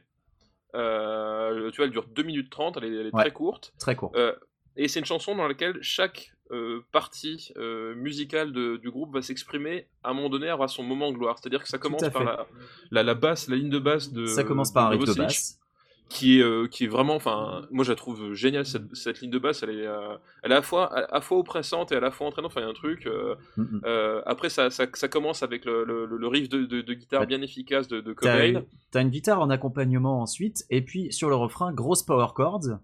Euh, Ouais, exactement. Ouais, ouais, et, et la batterie, et la, et la partition de batterie, elle est folle. La partition de batterie, elle est bourrée de contretemps. Ouais, exactement. Et c'est ça qui est génial. Et quand tu arrives à la dernière partie, c'est-à-dire qu'en fait la, la chanson elle est vraiment construite comme une progression constante. Euh, C'est-à-dire que t'as as quasiment, t'as pas de pont euh, quasiment entre le- le- les refrains et les, Mm. et les couplets. Il y a tout qui s'enchaîne. Et en fait, à chaque euh, nouveau euh, couplet, ça monte en intensité. Et la, et, et la dernière partie, qui est lancée par un, par, par un, par un double contretemps de, de Dave Grohl, euh, ça, ça lance une espèce d'explosion. Il y a, il il y Cobain qui hurle euh, pendant euh, pratiquement euh, les 40 dernières secondes. Il fait que hurler. euh, Mais qui, mais hurle d'une manière plus mélodieuse que d'habitude, je trouve. C'est pour ça Oui, que j'aime oui, oui, beaucoup tout ce morceau. euh, parce que c'est un euh, morceau qui joue aussi beaucoup avec la voix de Cobain. Euh, Il y a une espèce de mélodie qui passe, le I've got this friend you see. Et tu vois, bon, je vais pas le chanter, je sais pas le chanter, mais ça passe très très bien. Et je, et je sais pas comment le décrire, mais pour moi, c'est une des chansons les mieux écrites de l'album. Ouais, moi D'un point de vue et- mélodie et chant. Exactement. Et, cette chanson, enfin moi, c'est- tu, tu, tu me la, tu me la mets, moi je suis, je suis entraîné. Enfin, c'est vraiment. Ah ouais, non, elle est, elle est formidable. Et c'est c'est une chanson que je trouve vraiment formidable et qui mérite d'être découverte. Pour le coup, Jacked, c'est. euh, Et là encore, voilà, c'est Dave Grohl qui insère des, des petits trucs extrêmement techniques dans des Oui. morceaux qui ont l'air super simples. Et C'est vraiment. euh, il y a des petites touches qui, qui font que ça bascule, ça bascule, ça. ça et Parce que tu sens qu'il et- kiffe, là. il kiffe faire ça, lui. Ça, ça le fait kiffer de mettre de la, de rajouter de la difficulté en se disant ah, ah les petits gamins la fête de la musique. Mais, euh, mais sérieusement, euh, il- à chaque fois il ajoute des petits trucs et c'est ça, sa, sa patte quoi, sa signature, surtout à la batterie en tout cas, puisque la batterie c'est quand même son instrument de prédilection. Son- Euh, Il est multi-instrumentiste, il joue de tout, mais la batterie c'est quand même là où pour moi c'est un génie de la batterie quoi. Ouais, tout à fait. Mais c'est ce qu'il disait, que moi j'avais une anecdote justement sur Everlong, c'est qu'il disait, moi quand j'ai composé Everlong, en fait, la... donc sur Everlong, il a, enfin, il a fait aussi la batterie d'Everlong, mais il a fait surtout la, la, la, la- la guitare, il disait, moi le, le riff, je l'ai composé comme un batteur. J'imaginais Ouais, que chaque corde c'était un tome. Et, et je le faisais comme ça en fait. Il disait les, les accords, je sais, je- aujourd'hui encore, je peux pas vous dire quel accord j'ai utilisé sur Everlong. il, il a fait, j'ai mis des notes, j'ai mis mes doigts et ça sonnait bien et voilà. Et euh, du coup, c'est euh, et c'est aussi pour ça, du coup, lui il connaît ses limites. Il cherche pas à. Mais c'est vrai que l'impression que t'as, c'est qu'il il écrit pas forcément des partitions avec des notes en fait. Il va, il va noter les noms des power chords, il va noter les noms des accords, mais euh, les partitions c'est pas forcément trop son truc. En tout cas à la guitare quoi. Alors qu'à la Oui, à la guitare, voilà. que- À la batterie Donc, il euh, sait faire, mais à la guitare c'est pas forcément son truc. Bon, euh, Lounge Act. Où est-ce qu'on la met? Ah bah pour moi, on la met, on la met haut. Euh, Toi, tu veux la mettre Est-ce que tu veux la mettre tout en haut au-dessus de Lithium? Est-ce que Bah, tu irais jusque là Moi, j'irais jusque là. Mais après, Alors moi, je euh, t'avoue que je trouve que Lithium est peut-être. Ah, j'adore Act, hein, mais je mettrais peut-être Lithium encore un tout petit peu après, au-dessus. Li- Lithium est peut-être plus emblématique. euh, Après, c'est vrai que je- moi je regrette qu'elle soit vachement sous-estimée. Et donc, euh, en la mettant en premier, on lui donnerait peut-être un petit peu le panache qu'elle n'a- auquel elle n'a jamais eu droit. laquelle n'a jamais eu droit. Voilà, c'est c'est un choix politique. j'ai envie de Ah, dire. et puis, et puis les contretemps sont tellement géniaux. Enfin, ah, allez, moi, je... allez, on la met en premier. Allez, Allez, dans le premier. Landjack. ah, avoir l'instant. foutre. Ouais, Voilà, en exactement. Mais parce que Dave en plus, c'est- un morceau court, c'est un morceau que tu peux t'écouter en apéro avant d'écouter Ah autre oui, chose parce qu'il est, il est super pour ça. En, en Moi, je- intro moi- d'une playlist, euh, il passe très bien. Allez, Moi, je ne fais pas une seule partie de, de, de Rock Band sans ce morceau, quoi. Sans jouer à Landjack. Et écoute, Ah ouais, il faut que je regarde s'il n'y a pas, euh, s'il est pas dans Rocksmith pour que je puisse l'ajouter. Ah parce oui, que moi, je joue à Rocksmith, donc. euh, C'est un, un, un incontournable pour moi. Ouais, ouais. Allez, Landjack en tête. Bon, on passe à un autre énorme morceau. Et alors là, celui-là, je pense qu'il va taper haut, hein, mais écoute, on va. On, Il s'agit de. spoiler. Ouais. Bon, allez, c'est Mantra. Mantra. Alors, Mantra. Euh, Morceau très particulier. Morceau très particulier. Alors, je vais te laisser raconter un peu l'histoire et ensuite je vais, je vais Voilà. parler de, de petites anecdotes sur. Mantra. Alors, l'histoire de Mantra, en fait, ben, euh, ça part d'un film euh, réalisé par euh, Dave Grohl lui-même, Voilà. qui est donc le, le film sur Sound City, donc qui était le, le studio dans lequel le groupe avait enregistré Nevermind.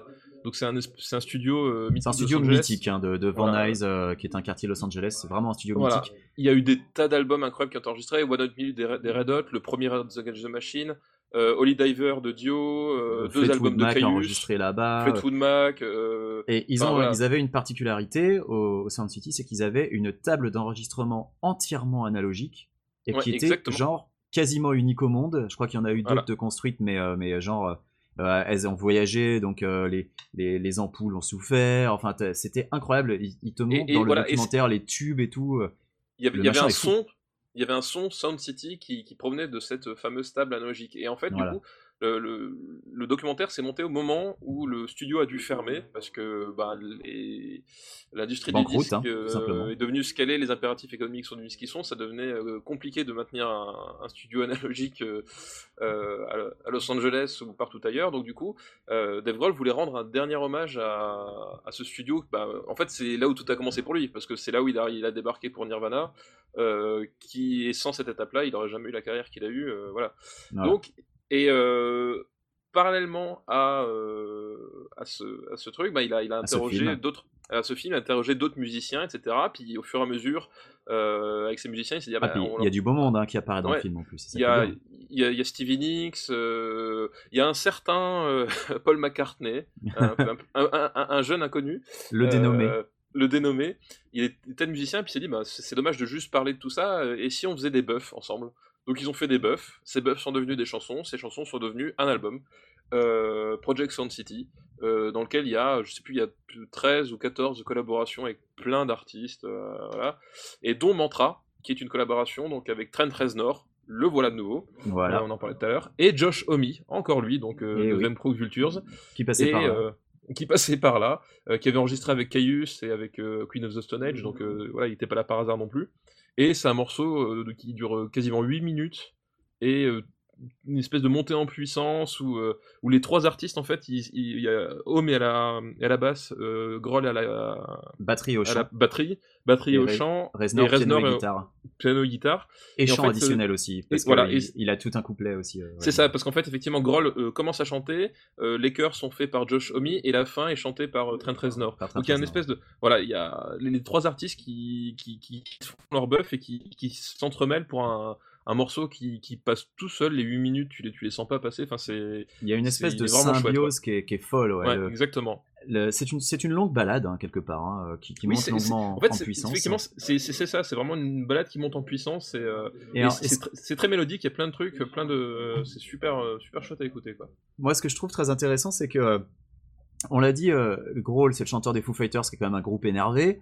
Trent Reznor, il est dans une période où il va faire plutôt des trucs un peu calmes. Et là, dans cette chanson, ils ont décidé d'inverser les rôles parce que Grohl, en fait, passe le relais à Reznor euh, au moment où la chanson gagne Oui. en intensité. Avec Exactement. une, euh, avec une guitare de plus en plus présente, une batterie de plus en plus puissante, avec un rythme qui augmente subitement, euh, avec une guitare qui explose, et puis là, paf, t'as un break, et ensuite t'as les, les sonorités reznoriennes, euh, entre guillemets, qui attaquent un peu. Et c'est ça qui est vraiment très très bien, c'est que les, les styles des, des trois sont, sont, explo- sont explorés. Oui, ils euh, sont- ouais, exactement. T'as la voix de Hobie qui se fait de plus en plus présente, et là, de nouveau, une remontée en puissance, euh, avec une, une explosion sonore sur la fin, des riffs de guitare très secs. euh, et, et en fait, ce que je trouve très intéressant, c'est que c'est une chanson qui, qui sonne comme du Foo Fighters au début, qui sonne comme du Queen of Stone Age au milieu et Au qui milieu, sonne comme le- Nine à la Ouais, fin. Exactement, c'est exactement ça. Et, en- pourtant, c'est chouette. Et c'est Et pourtant, cohérent. c'est cohérent. Pourtant, Voilà. c'est cohérent. Il y, a, Et, euh, il y a une vraie cohérence dans la chanson et c'est ça qui est, qui est de fou, quoi. Et on se prend que à rêver ça d'un super groupe avec ces trois-là. Et ils Ah, ont euh, d'ailleurs tous les trois performé, euh, c'était au, au Grammy Awards, où ils se sont fait couper la chic euh, pour passer la pub, où euh, ça avait fait un mini scandale avec euh, Reznor et Omi qui était, euh, qui était complètement euh, dégoûté. euh. mais tu dis ces trois-là, ces trois-là sur scène euh, qui sortent un album, moi je signe, mais tout de suite quoi. Je, Ah oui, moi, je c'est pareil. Je, je, billet, précommande euh, les yeux bandés le truc quoi. C'est même pas moyen. quoi. Exactement. Et pas que les yeux. Donc Mantra, écoute, moi j'ai envie de taper haut parce que c'est vraiment un morceau que je trouve Ouais, il est vraiment cool. Ouais, C'est est mon morceau cool. préféré de l'album et pourtant l'album il, est- il est regorge de super morceaux. Oui, oui, il y a plein de trucs. Enfin, le, justement, le- la partie où il se met avec Novoselic, donc de Nirvana, et, euh, et euh, McCartney pour une chanson qui sonne très Nirvana, euh, Ah c'est ouais. déjà cool. Mais euh, c'est vrai que Mantra, moi aussi, c'est mon morceau préféré, quoi. C'est un super album qui est intégralement disponible sur YouTube de manière tout à fait légale. D'ailleurs, je tiens à le dire Voilà. si ça vous, jamais ça vous intéresse. Bon, moi, moi, je suis un ouf. Je le mets au-dessus d'Everlong. Au-dessus d'Everlong Oh, Ah carrément. Ah Ah bah ouais. écoute, je, te l'accorde. Après, est-ce qu'on la met au-dessus de Lithium? Je sais pas. Ça reste Non, une collab. Ouais. C'est ouais. pas un morceau euh, aussi euh, aussi important dans l'histoire de Dave Grohl euh, que Lithium. Donc Non, je, mais, je la euh, mets juste mais en dessous ouais, de Lithium. Ça me paraît être la bonne place, ouais. Allez. Eh ben ça, ça me convient parfaitement. On va attaquer avec, eh ben on parlait de Josh Homme, Newfang, New Van Fang. Vultures de nouveau. Voilà, Euh, alors moi, je crois, c'était, ça faisait partie des morceaux que tu voulais, sur lesquels tu voulais absolument pas transiger. Tu le voulais dans la liste et j'étais d'accord, donc ça n'a pas été un problème. Newfang, donc c'est c'est bah, le, le premier single euh, commercial en tout cas de Van Crook Vulture, c'est-à-dire c'est le premier que- qui, qui est passé euh, à la radio. Tiens, je vais juste euh, interrompre. Est-ce qu'il y a, il y a du bruit oui. derrière toi ou parce que j'entends, j'entends Ah, une voix derrière toi en fait. Écoute, euh, j'espère que ce n'est pas derrière moi parce que je suis seul dans la pièce, les enfants dorment. D'accord. Alors, dire que c'est un fantôme. Il y a un fantôme derrière toi. non, je sais pas. Je... C'est peut-être un écho avec ta propre voix. Je ne sais pas. Écoutez, désolé de C'est- t'avoir interrompu. Allez, Pas de. Donc euh, c'est le premier single, donc déjà c'est la, c'est, bah, c'est, c'est- ça a été la porte d'entrée avec Vultures pour moi. Euh, c'est une chanson qui commence par une, enfin la, la batterie elle est, elle est incroyable sur ce morceau. Elle est, La batterie est folle. La batterie est est. complètement folle. Le, le, le- le début est super groovy et la fin elle est complètement maboule. Enfin, Dave Et le, qui- le rythme change a. sans arrêt. Ouais. Le morceau est d'une complexité ouais, effrayante. Et voilà, et, et moi, du coup, j'ai un rapport aussi assez particulier. C'est que bah, forcément, euh, euh, fan de Josh Homme, fan de, de Dave Grohl, fan de Zeppelin, il y a cette chanson qui sort. Et cette chanson, en fait, elle est, elle est, elle est sortie euh, pratiquement dans les mêmes eaux de la naissance de mon fils. Et du coup, c'est la chanson que j'écoutais sans arrêt à l'hôpital en attendant les, les nouvelles de la Ah ouais. césarienne, en attendant, etc. Et euh, du coup, c'est pour moi, c'est une étape super importante euh, à travers ce morceau-là, euh, dont je me rappellerai toujours, quoi. Ah, c'est un morceau maboule. hein. Il, a, il a une structure éclatée. Il n'y a pas vraiment de refrain. Euh, c'est un morceau, on va pas se mentir, c'est un morceau qui est extrêmement difficile d'accès, je pense. Euh, c'est clairement pas. Enfin, les mecs, ils ont sorti ça en single, je trouve ça ahurissant. Bah, sur- surtout, ouais, que- sur- surtout à l'é- à l'époque où c'est sorti, donc c'était euh, c'est 2000, euh, 2009. Euh, c'est pas le genre de truc que t- que t'entendais euh, que t'entendais que voilà, t'entendais à la radio. à la radio quoi. Enfin, pour moi, c'est un morceau qui est vraiment difficile d'accès et, euh, et je trouve ça extrêmement courageux ou même un peu un peu cinglé hein, d'avoir sorti ça en single. Ça démontre le, le talent des mecs hein, parce que il y a vraiment enfin une complexité ah, complètement cinglée. Ah ouais ouais. Et c'est c'est le morceau emblématique de l'album, je pense, qui Oui, vraiment oui, euh, oui, leur permet ouais, exactement, ouais. de donner tout ce qu'ils ont. C'est un album qui est un peu inégal. Euh, Il y, a, il y a des morceaux que clairement moi je, je, je les écoute mais je m'en bats un peu la race. Mais Newfang, il a cette, cette folie qui le rend euh, complètement génial et complètement indispensable. Euh, et je On trouve que le chant et la batterie sonnent plus Queens of the Stone Age que Gunman par exemple, Oui, qui est un peu à part. Oui. Euh, mais, euh, mais ça veut pas dire que Grohl et Jones euh, sont, euh, sont laissés de côté, pas du tout. Il y a vraiment, ils ont vraiment leur partition qui est extrêmement technique aussi, et, et donc ça en fait un morceau qui est, un, c'est un morceau qui est, qui est complètement ouf. Quoi. Je, pour moi, Ouais, c'est un, ouais, tout à fait. un- le morceau essentiel. S'il y a un morceau à sauver de l'album, je sauve celui-là encore plus que Gunman, alors que Gunman c'est vraiment pour moi le morceau qui m'a vendu Duncan Vultures, mais mais Newfang il est euh, il est ma boule quoi. Ouais, exactement, Donc. on est bien d'accord. Donc on est d'accord qu'il est au-dessus, il va au-dessus de Gunman. Il va aussi de Gunman, voilà, déjà. Alors, est-ce qu'il va au-dessus d'Everlong? Euh... On peut le mettre au-dessus d'Everlong. Ouais, je suis me- Pas, je suis pas contre de le mettre au-dessus d'Everlong. Est-ce qu'on le met au-dessus de Mantra? Ouais, on a mis, on a mis Ouais. Mantra au-dessus d'Everlong, je pense. Moi, je le mettrais oui, juste au-dessus que- de Mantra et juste en dessous de Lithium. Ouais, parfait, parfait. Ouais. La place parfaite. Putain, on a deux chansons de Nirvana en tête quand même, hein, attention, ça va Ouais. finir par se voir qu'on est vieux. Tu crois Non? Bon, euh, je pense que ce serait pas mal qu'on mette un petit peu, euh, la- qu'on qu'on retire un peu le frein à main parce qu'on on en est qu'à 10 chansons sur 20. Faudrait Oui. pas que le podcast dure 3 heures non plus, je pense C'est ça. que- Donc, Même si on est d'accord, c'est un épisode hors série, on s'en fout, on fait ce qu'on veut, euh, on n'a pas oui, d'impératif oui, mais on va essayer de. Mais t'as fait. sûrement d'autres choses à faire aussi. hein. Je crois que tu as un Super Cine Battle à enregistrer après. Donc euh, Exactement, la, On la va soirée est continuer. chargée. voilà. Passons à New Way Home. Euh, New Way Home. On est déjà au N quand même dans l'alphabet. On a l'impression d'être loin, mais on en est qu'à la moitié. Euh, New Way Home, c'est la chanson de conclusion de The Color and the Shape. le deuxième qui album voilà, Foo toujours Fighters. le deuxième album, toujours mon album préféré des Foo Fighters. Ça a été dur de se limiter sur les chansons des Foo Fighters. hein. Il y en a tellement qui sont devenus des classiques et on s'en rend pas forcément compte. Euh, c'est une fois de plus un morceau qui est pour moi complètement sous-estimé. Euh, c'est un morceau qui joue jamais en live et ça me désespère. Je crois que c'est mon morceau préféré de The Color and the Shape. Euh, D'accord, ouais, je vois. Tu vois, parce que justement, c'est- tu parlais de sous-estimé. Moi, c'est- un morceau que j'aime bien, mais que. qui m'a. qui marque. Qui t'a pas marqué ça. forcément Ouais, ouais, pas marqué pas autant que ça, quoi. Alors, moi, je vais, je vais t'expliquer pourquoi. Pour moi, c'est bah, c'est la conclusion de l'album. Pour moi, elle conclut parfaitement le reste de l'album. Euh, ça a été, euh, c'est un album qui est un peu un voyage émotionnel parce que euh, c'est un album aussi qui a été écrit à l'époque où Dave Grohl euh, divorçait. Ouais, euh, de Jennifer Youngblood euh, qui s'occupait, qui avait fait la photo euh, qui est sur la pochette du premier album, qui avait, qui- je crois qu'il l'avait rencontré à l'époque de Nevermind parce que je crois qu'elle est créditée sur sa une photo euh, de Nevermind. Enfin bref, Euh, donc il était pas Du très coup, bien. Euh, ouais, donc ça parle de ça, ça parle de sa rupture, ça parle de son divorce, ça parle de, de sa jalousie. Euh, c'est un album qui, qui parle de vraiment plein de choses. Et New Way Home, c'est une chanson que je trouve très optimiste, pleine d'espoir, euh, dans laquelle euh, il dit que bon bah euh, voilà, il est temps de rentrer à la maison, ça a été un beau voyage. Euh, et il y a une deuxième interprétation aussi possible. Euh, on a souvent théorisé sur les chansons de Grohl faisant référence à Kurt Cobain. Il y a eu énormément de gens qui disent Ah, cette chanson-là, celle-là Il parle de Cobain, alors qu'en fait, pas du tout. Euh, pour moi, cette chanson-là, elle fait pas référence directement à Cobain, mais elle signifie qu'il a trouvé sa voix, euh, qui est euh, une voix différente de ce qu'il faisait avec Nirvana, mais qui est une voix dans laquelle euh, il va s'épanouir et qui lui correspond. Euh, et euh, bah, comme on le disait, euh, Color and the Shape, c'est l'album qui a permis aux, aux Foo Fighters d'un peu trouver leur son par rapport au premier album qui était vraiment un album d'expérimentation de, de euh, on, on disait qu'il expérimentait pas, mais il, il expérimente un- quelque chose de différent de Nirvana en tout cas sur le premier album. Et sur le deuxième, je trouve, je pense qu'il le trouve. Bah, il trouve et- son son, en fait. Sur il trouve son son. quoi. Et, euh, et, New Way Home pour moi synthétise ça parce que au début c'est une c'est une balade rock euh, qui est assez péchue, hein, qui est dans le dans la continuité du, reste de l'album. Et d'un coup il y a un break brutal, silence, avec des paroles chuchotées, un tout petit riff de guitare qui est ensuite rejoint par la basse, pardon, euh, une petite montée en puissance avec une montée de batterie. Et puis ça se termine avec des cris de growl comme il y en aura dans plein de chansons par la suite. Euh, qui sonnent un peu comme des cris de victoire, tu vois, où il, où Ouais. il gueule euh, I'm not scared, c'est bon, j'ai plus peur, euh, euh, on peut y aller, euh, je me lâche, je vais donner tout ce que j'ai. Et, euh, et voilà, et, et moi je trouve que cette chanson est merveilleuse parce que euh, c'est une chanson d'optimisme.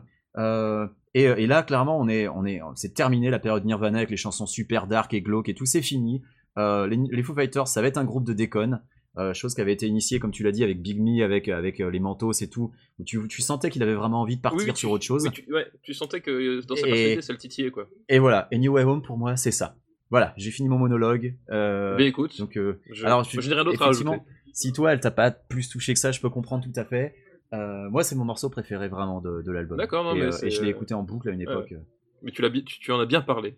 Ah bah c'est c'est gentil. Alors, où la mettons? Euh, ben, Moi, je la mets au-dessus d'Everlong, hein, de toute façon, quoi qu'il arrive. Euh, toi, t'es peut-être pas euh, aussi chaud pour la mettre au-dessus d'Everlong? Ouais, je la mettrais pas au-dessus d'Everlong, mais. Bon, je la mets euh, au-dessus de Gunman. euh, au-dessus de Est-ce Gunman. que toi, tu la mets au-dessus de Gunman? Euh, pour moi, non. Mais. euh, Bon, on la met au-dessus Oh. d'All My Life, et ça, par contre, je serais intraitable. Oui, on est d'accord. Alors, oui. D'accord. Allez, au-dessus d'All My Ça, Life, et juste en dessous de Gunman. Allez. Voilà. Putain, du coup, je trouve qu'elle est bas. Bon, c'est pas grave, il faut qu'on enchaîne. Puis alors là, en plus, on va enchaîner avec un morceau. Et... pff, Oui, oh là alors là ça, là. ça, c'est. Allez. euh, No one knows. no One Knows des Queen of the Stone Age. Alors, Allez, j'ai euh, beaucoup parlé au coup d'avant, donc c'est à toi. Ouais. Euh, alors, ce qui est très intéressant, donc euh, collaboration avec Queen of the Stone Age sur l'album A Song for the Deaf euh, en 2000, euh, 2002. Il faut savoir que c'était une période où Grohl, il, il y avait des problèmes internes au sein des Foo Fighters. Et euh, c'était donc à l'époque où ils ont fait euh, One by One, donc euh, voilà, à l'époque euh, All My Life. Oui. euh, Ils savaient plus trop où ils allaient. Ils savaient plus trop où est-ce qu'ils avaient, ils allaient. Euh, Dave Grohl aussi, faut dire, était tyrannique avec euh, les autres membres du groupe et son Ah bah, entourage. Et, sur- et surtout avec le batteur du groupe. Enfin, Surtout ça avec s'est amélioré. Voilà, ça s'est Mais amélioré voilà. quand ils ont trouvé Taylor Hawkins, mais Dave Grohl est à l'origine du départ du précédent batteur du groupe. hein, euh. Donc euh, voilà, faut, ce qu'il faut savoir, c'est que c'est un freak control malgré tout, euh, Dave Grohl, et que à cette époque-là, ça se passait très mal, et du coup, il avait besoin de faire une pause. Et cette pause, elle s'est traduite par euh, Song for the Deaf de Queen of the Stone Age. Et au sein de cet album, qui est pour moi l'album le plus important du rock de ces 15 dernières années, il y a No One Knows, qui est, là pour le coup, c'est le tube ultime. C'est la chanson. Ah, il est, il est redoutable. C'est une chanson, la- une fois. Quand t'as fini de l'écouter, t'as qu'une envie, c'est de faire repeat en fait. c'est faire. C'est c'est la chanson, c'est elle est, elle est à la fois taillée pour passer euh, à la radio et à la fois super exigeante et super bien construite et plein de, enfin, d'un point de vue euh, musical, il y a plein de trucs dedans. D'un point de vue Euh, rythmique, elle est maboule. euh, le, le- le- le riff, le riff, et, enfin le, le- les, les, le- les riffs de, de Joe Shomme, euh, à la fois très lourds mais euh, très entraînants. Enfin, c'est incroyable. La ligne de basse est complètement folle. Enfin, la, la, la, Ah bah, la euh, batterie pendant est, un, est un bon guitariste, alors Dave Grohl ça le change un peu parce que lui à la batterie il est, il est- il est correct mais sans plus. Avant euh, Kurt Cobain il était pas voilà, il était au- ça allait mais c'était pas un génie non plus. Josh Homme à la, bat- à la guitare il, il est voilà, Ah oui, il se démerde. Josh. Homme, et Josh Homme, pour le coup, c'est un vrai génie, euh, un vrai génie de, de, de, de la guitare et tout. Et là, euh, la, la symbiose qui se fait sur ce, enfin, sur cette, sur cette chanson, c'est, c'est le tube euh, absolu. Enfin, vraiment, euh, euh, le truc, tu, tu l'en- tu l'entends, t'as envie de le réécouter, ça s'écoute super facilement. Tu, waouh, voilà quoi. C'est. Il y a le, le clip est complètement maboule et réalisé par Gondry une fois de plus. Oui, ouais, tout à fait. Et, euh, et, et moi je peux le dire, euh, j'ai acheté une PS2 avec Guitar Hero uniquement pour ce morceau. Uniquement pour- Mais ça se comprend. Je C'est- n'avais je- pas de PS2. Je découvre Guitar Hero, je crois que c'était à, c'était à Epitanim. Il y avait un stand Guitar Hero, je découvre le truc, je me dis, oh putain, ça y est, je vais retomber dans les jeux de rythme. Parce que j'étais, bon, j'étais déjà, je jouais déjà à DDR et tout, mais Guitar Hero, Ouais. c'est, euh, quand j'ai, quand, et en plus c'était une reprise, hein, c'était même pas l'original sur le Oui, premier c'était pas l'original à l'époque. Ouais, Ils à avaient fait. pas les droits sur les originales, mais c'était une reprise qui était très correcte. Et, euh, et, et bah, deux jours après, j'ai acheté une PS2 avec Guitar Hero. Je n'avais pas la PS2, Ouais. je l'ai acheté pour Et, ce euh, jeu et pour ce morceau. Donc voilà, No One Knows, c'est une, chanson que, que je trouve formidable de bout en bout. Enfin, faut vraiment l'écouter. Toujours formidable à l'heure actuelle. hein, Elle a Ouais, très ouais, bien tu- vieilli. tu, tu, si tu l'écoutes vraiment attentivement, tu trouves toujours plein de trucs. Euh, tu l'écoutes juste pour passer du temps, ben, ça marche aussi. Enfin, c'est waouh, voilà quoi. C'est, c'est, c'est- enfin, c'est pour moi, c'est la porte d'entrée euh, idéale de Queen of the Stone Age. Et, et, et même en, en tant que porte d'entrée, euh, tu la réécoutes après avoir écouté tout le reste, elle fonctionne toujours aussi bien. Enfin, Tout à c'est, c'est un exploit quoi. Et moi, je vais faire un truc fou, mais le pire, c'est que je pense que tu vas être d'accord. Oui, je pense Je que je suis d'accord. je t'ai accordé New Wave assez bas. Je vais Ouais. mettre No One Knows tout en haut. Ben, on va mettre No One Knows tout en haut. Je mets No One Knows tout en Oui. haut, au-dessus de Lounge Act, au-dessus de Lithium. Voilà, Nirvana n'est plus Voilà. premier et deuxième. Voilà, tout à fait. No je One Knows est en tête. que d'accord. Bon, eh ben, c'est parfait. On va pouvoir passer à la suivante. C'est de nouveau Nirvana. Alors celle-là, c'est toi qui la voulais. C'est Oui. Radio Friendly Unit Shifter. Alors, voilà, Euh, 22. c'est un morceau fou. C'est un morceau fou. C'est un morceau complètement ma boule, donc sur In Utero, le dernier album euh, de Nirvana en 93. Et c'est un morceau complètement fou parce que euh, il résume, euh, pour moi, c'est le morceau, enfin, c'est ce que voulait faire Nirvana avec In Utero. Euh, C'est-à-dire qu'il voulait un truc. euh, il- tout le monde attendait un Nevermind. En fait, 2. il voulait surtout pas faire Nevermind. Il Voilà. voulait Et surtout eux- pas refaire Nevermind. Et eux, c'est la dernière chose qu'ils voulaient faire, c'est faire un Nevermind 2. Et arrive ce morceau où, euh, où la, la batterie est super. Enfin, un métro, pour le coup, la batterie là, c'est un métronome, c'est-à-dire que c'est. C'est, super entêtant, c'est, sans arrêt la même chose, mais c'est hyper puissant, ça, ça, ça vraiment ça, ça te martèle la tête. Euh, Il y, a tout- il y a des sections entières où à la guitare c'est juste du bruit, c'est même pas de, des, notes, etc. Le riff qui tombe, c'est un riff super gras, euh, super agressif. C'est c'est exactement ça. En fait, Dans les paroles, euh, dans les paroles, il, il- voilà, il parle de leur relation aux majors et justement il parle du fait qu'on attend d'eux de faire un tube de radio. bah, et ils, ils attendaient d'eux un Radio Friendly Unit Shifter. Voilà, Euh, exactement.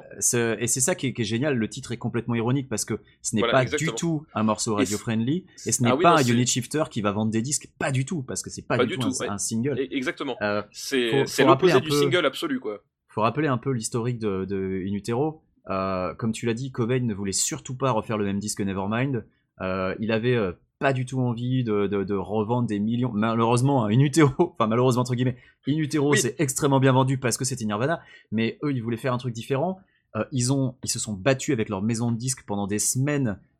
qui a refusé leur premier mix parce que le premier mix il avait fait avec c'était Steve Albini le premier mix Steve Albini, voilà, qui était justement Qui était réputé pour faire des albums euh, pas extrêmement chers et, et très abrasifs. Et voilà, et, euh, et ce que voulait Cobain, c'était ça, c'était euh, ces crissements de guitare en intro, ce son Mhm. cracra, huileux, euh, un morceau complètement fou.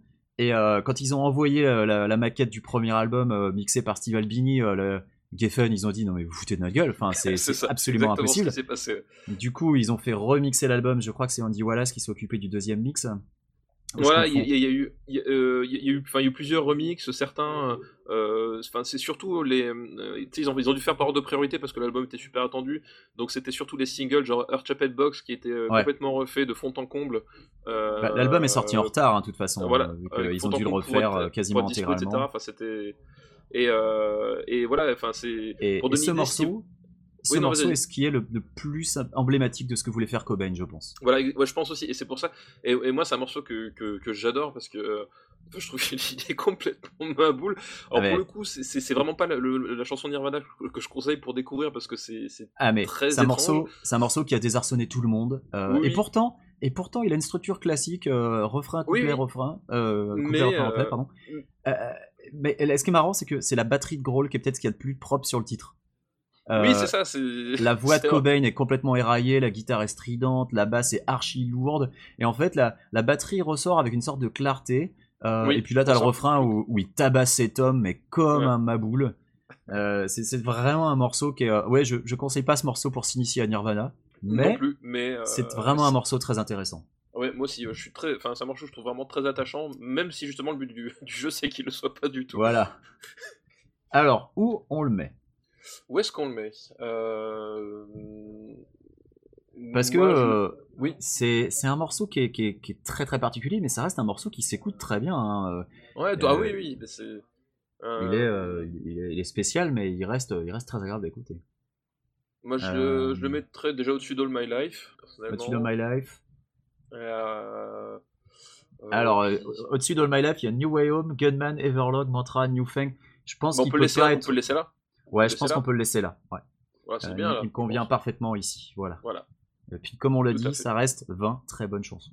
exactement. Alors, Scentless Apprentice. Apprentice. Oui. Encore un morceau de Nirvana. Encore un morceau d'Inutero.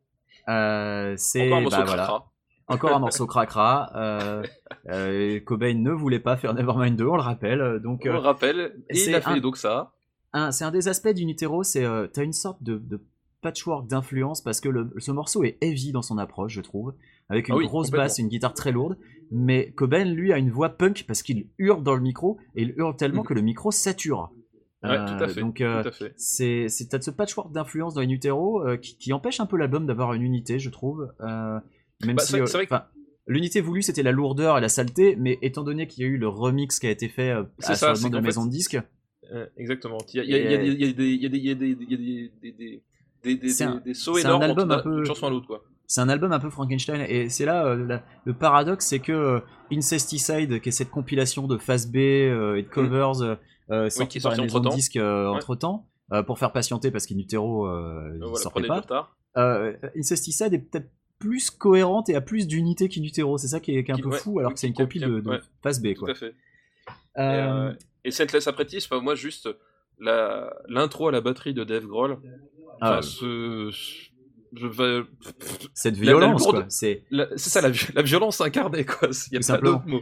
moi, c'est un morceau qui me rappelle un peu euh, Endless Nameless. Euh, Oui, Endless le- Nameless, qui est le morceau caché en fin de Nevermind, où ils hurlaient leur frustration à cause des problèmes qu'ils rencontraient pour enregistrer Lithium. Donc tu vois, tout se Ouais. recoupe. Ouais, tout se recoupe, Euh, exactement. Et Scentless Apprentice, ouais, il est symptomatique que ça. Euh, alors, moi, j'aime bien la partition musicale. Je trouve qu'elle est vraiment très intéressante. Euh, le fait que Cobain hurle la mort avec sa stature, ça me sort un peu du truc.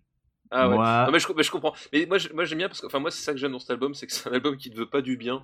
Ah, il est, Euh, c'est un album footrack et vraiment euh, qui cherche et- vraiment à repousser le plus de monde possible. C'est ça qui est, qui est Et fantastique. euh, voilà, et, et- et c'est pareil, c'est pas une chanson que je conseille. euh, C'est une de mes préférées de Nirvana. euh, tu vois, elle elle je pense qu'elle est dans mon top 3 ou facile. Ah ouais, quand même. Ouais, ouais, ouais. ouais. ouais. Ouais, moi, Mais- moi le- les, les euh, Mais c'est une chanson, je comprends que, enfin, je comprends qu'elle puisse rebuter. Et effectivement, je comprends qu'on puisse sortir. Mais euh, moi, c'est vraiment la saturation du micro, elle me, elle me saoule. Vraiment. Ah, il y y a une, il y a une telle énergie, mais c'est voilà. Mais je comprends qu'effectivement, c'est une chanson qui peut, euh, qui peut déstabiliser. Mais J'ai c'est une anecdote, que- euh, une anecdote pop culture. Euh, Il y a un épisode de Lost dans lequel Jack Oui. euh, revient, enfin il y a un flashback de Jack où il apprend la mort de Kurt Cobain à la radio et c'est Scentless Apprentice qui passe. et ça c'est, ça je trouve ça très très drôle sur le coup. Euh, donc voilà, où est-ce qu'on la met? Euh, Moi je la mets met, en euh, dessous de Radio Friendly Unit Shifter. Alors toi tu la mettrais peut-être au-dessus par contre. Moi, je la mettrai, je, je la mettrai au-dessus parce que je vais te laisser euh, New Way Home, et, mais euh, je la mets juste en dessous. Tu la mets juste en dessous de New Way Home et juste au-dessus de. Radio Friendly? Ouais. Allez, Ouais. c'est parti. Ça me va. On L'art a, du trouvé un, consensus. on a trouvé un accord, voilà. Euh, morceau suivant. Alors ce morceau suivant, c'est un peu, c'est un peu mon morceau chouchou euh, et je suis, je suis content qu'on l'ait gardé pour la shortlist. Ouais. Euh, déjà parce que bah, ça va être le seul morceau de Probot. Euh, Probot qui est un, un projet, un side project de, de Dave Grohl qui voulait faire du heavy metal. Parce qu'il est conscient que les Foo Fighters c'est plutôt de l'alt rock ou du rock Voilà. tout simplement avec Oui, certaines ça- sonorités parfois heavy mais c'est pas dans leur Mais voilà. ADN C'est un, c'est un vrai fan de heavy metal euh, en tant que en, en tant que qu'auditeur et musicien. Et effectivement, il voulait à un moment donné faire son truc heavy metal. euh, Voilà. lui, quoi. Et, euh, et il avait déjà collaboré avec, avec d'autres gens pour, pour des morceaux comme ça. Mais Probot, c'est un album purement de collaboration avec bah, Max Cavalera, par exemple, de Sepultura. Ouais, de Soulfly. et dans le cas présent, Lemmy de Motorhead, euh, Lemmy dont Dave Kilmister, Grohl voilà. est un immense fan. Euh, plus fan, régulièrement, euh, Dave Grohl porte Bah, des t-shirts Motorhead sur scène ou des choses comme ça. euh, Enfin, voilà. Dave Grohl est- est- est- a, a fait un- une oraison funèbre euh, lors de l'enterrement de, De l'enterrement de de Rémi.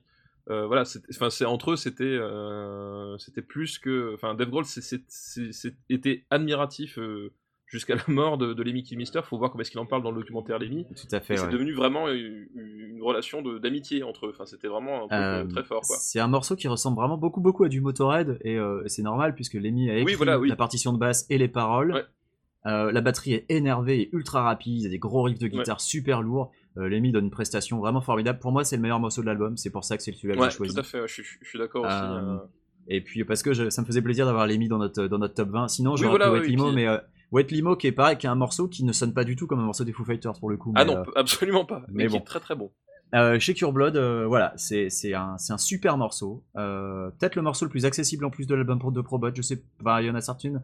Bon, il n'y a pas que du bon dans Probot, hein. il y a des morceaux que personnellement Non, mais, pas... non, mais, non, mais celui-là, c'est effectivement, enfin, c'est un, c'est un single, c'est-à-dire que tu, tu peux l'écouter. euh, Il est vraiment très chouette, ouais. il est, tu peux l'écouter, il, il passe vraiment bien. Enfin voilà, il est- Et dans le clip. Le clip est rempli de Suicide Girls à moitié nus, je tiens à le dire, voilà, pour la Donc euh, il y a le plaisir des yeux, le plaisir des oreilles. Non, Shake Your Blood, pour moi, c'est vraiment un super morceau, et s'il y avait qu'un morceau à sauver de, de Probot, c'est celui-là. c'est celui-là, on Euh, est d'accord. Et, et Probot, d'ailleurs, qui, a priori, euh, Grohl n'a pas prévu d'en faire un deuxième. hein, donc, Ouais, euh, c'est ça, ouais, ouais. Pour l'instant, c'est. C'est l'album Testament et c'est vraiment un bel hommage à euh, qui, qui soit dans cet album-là, donc c'est cool.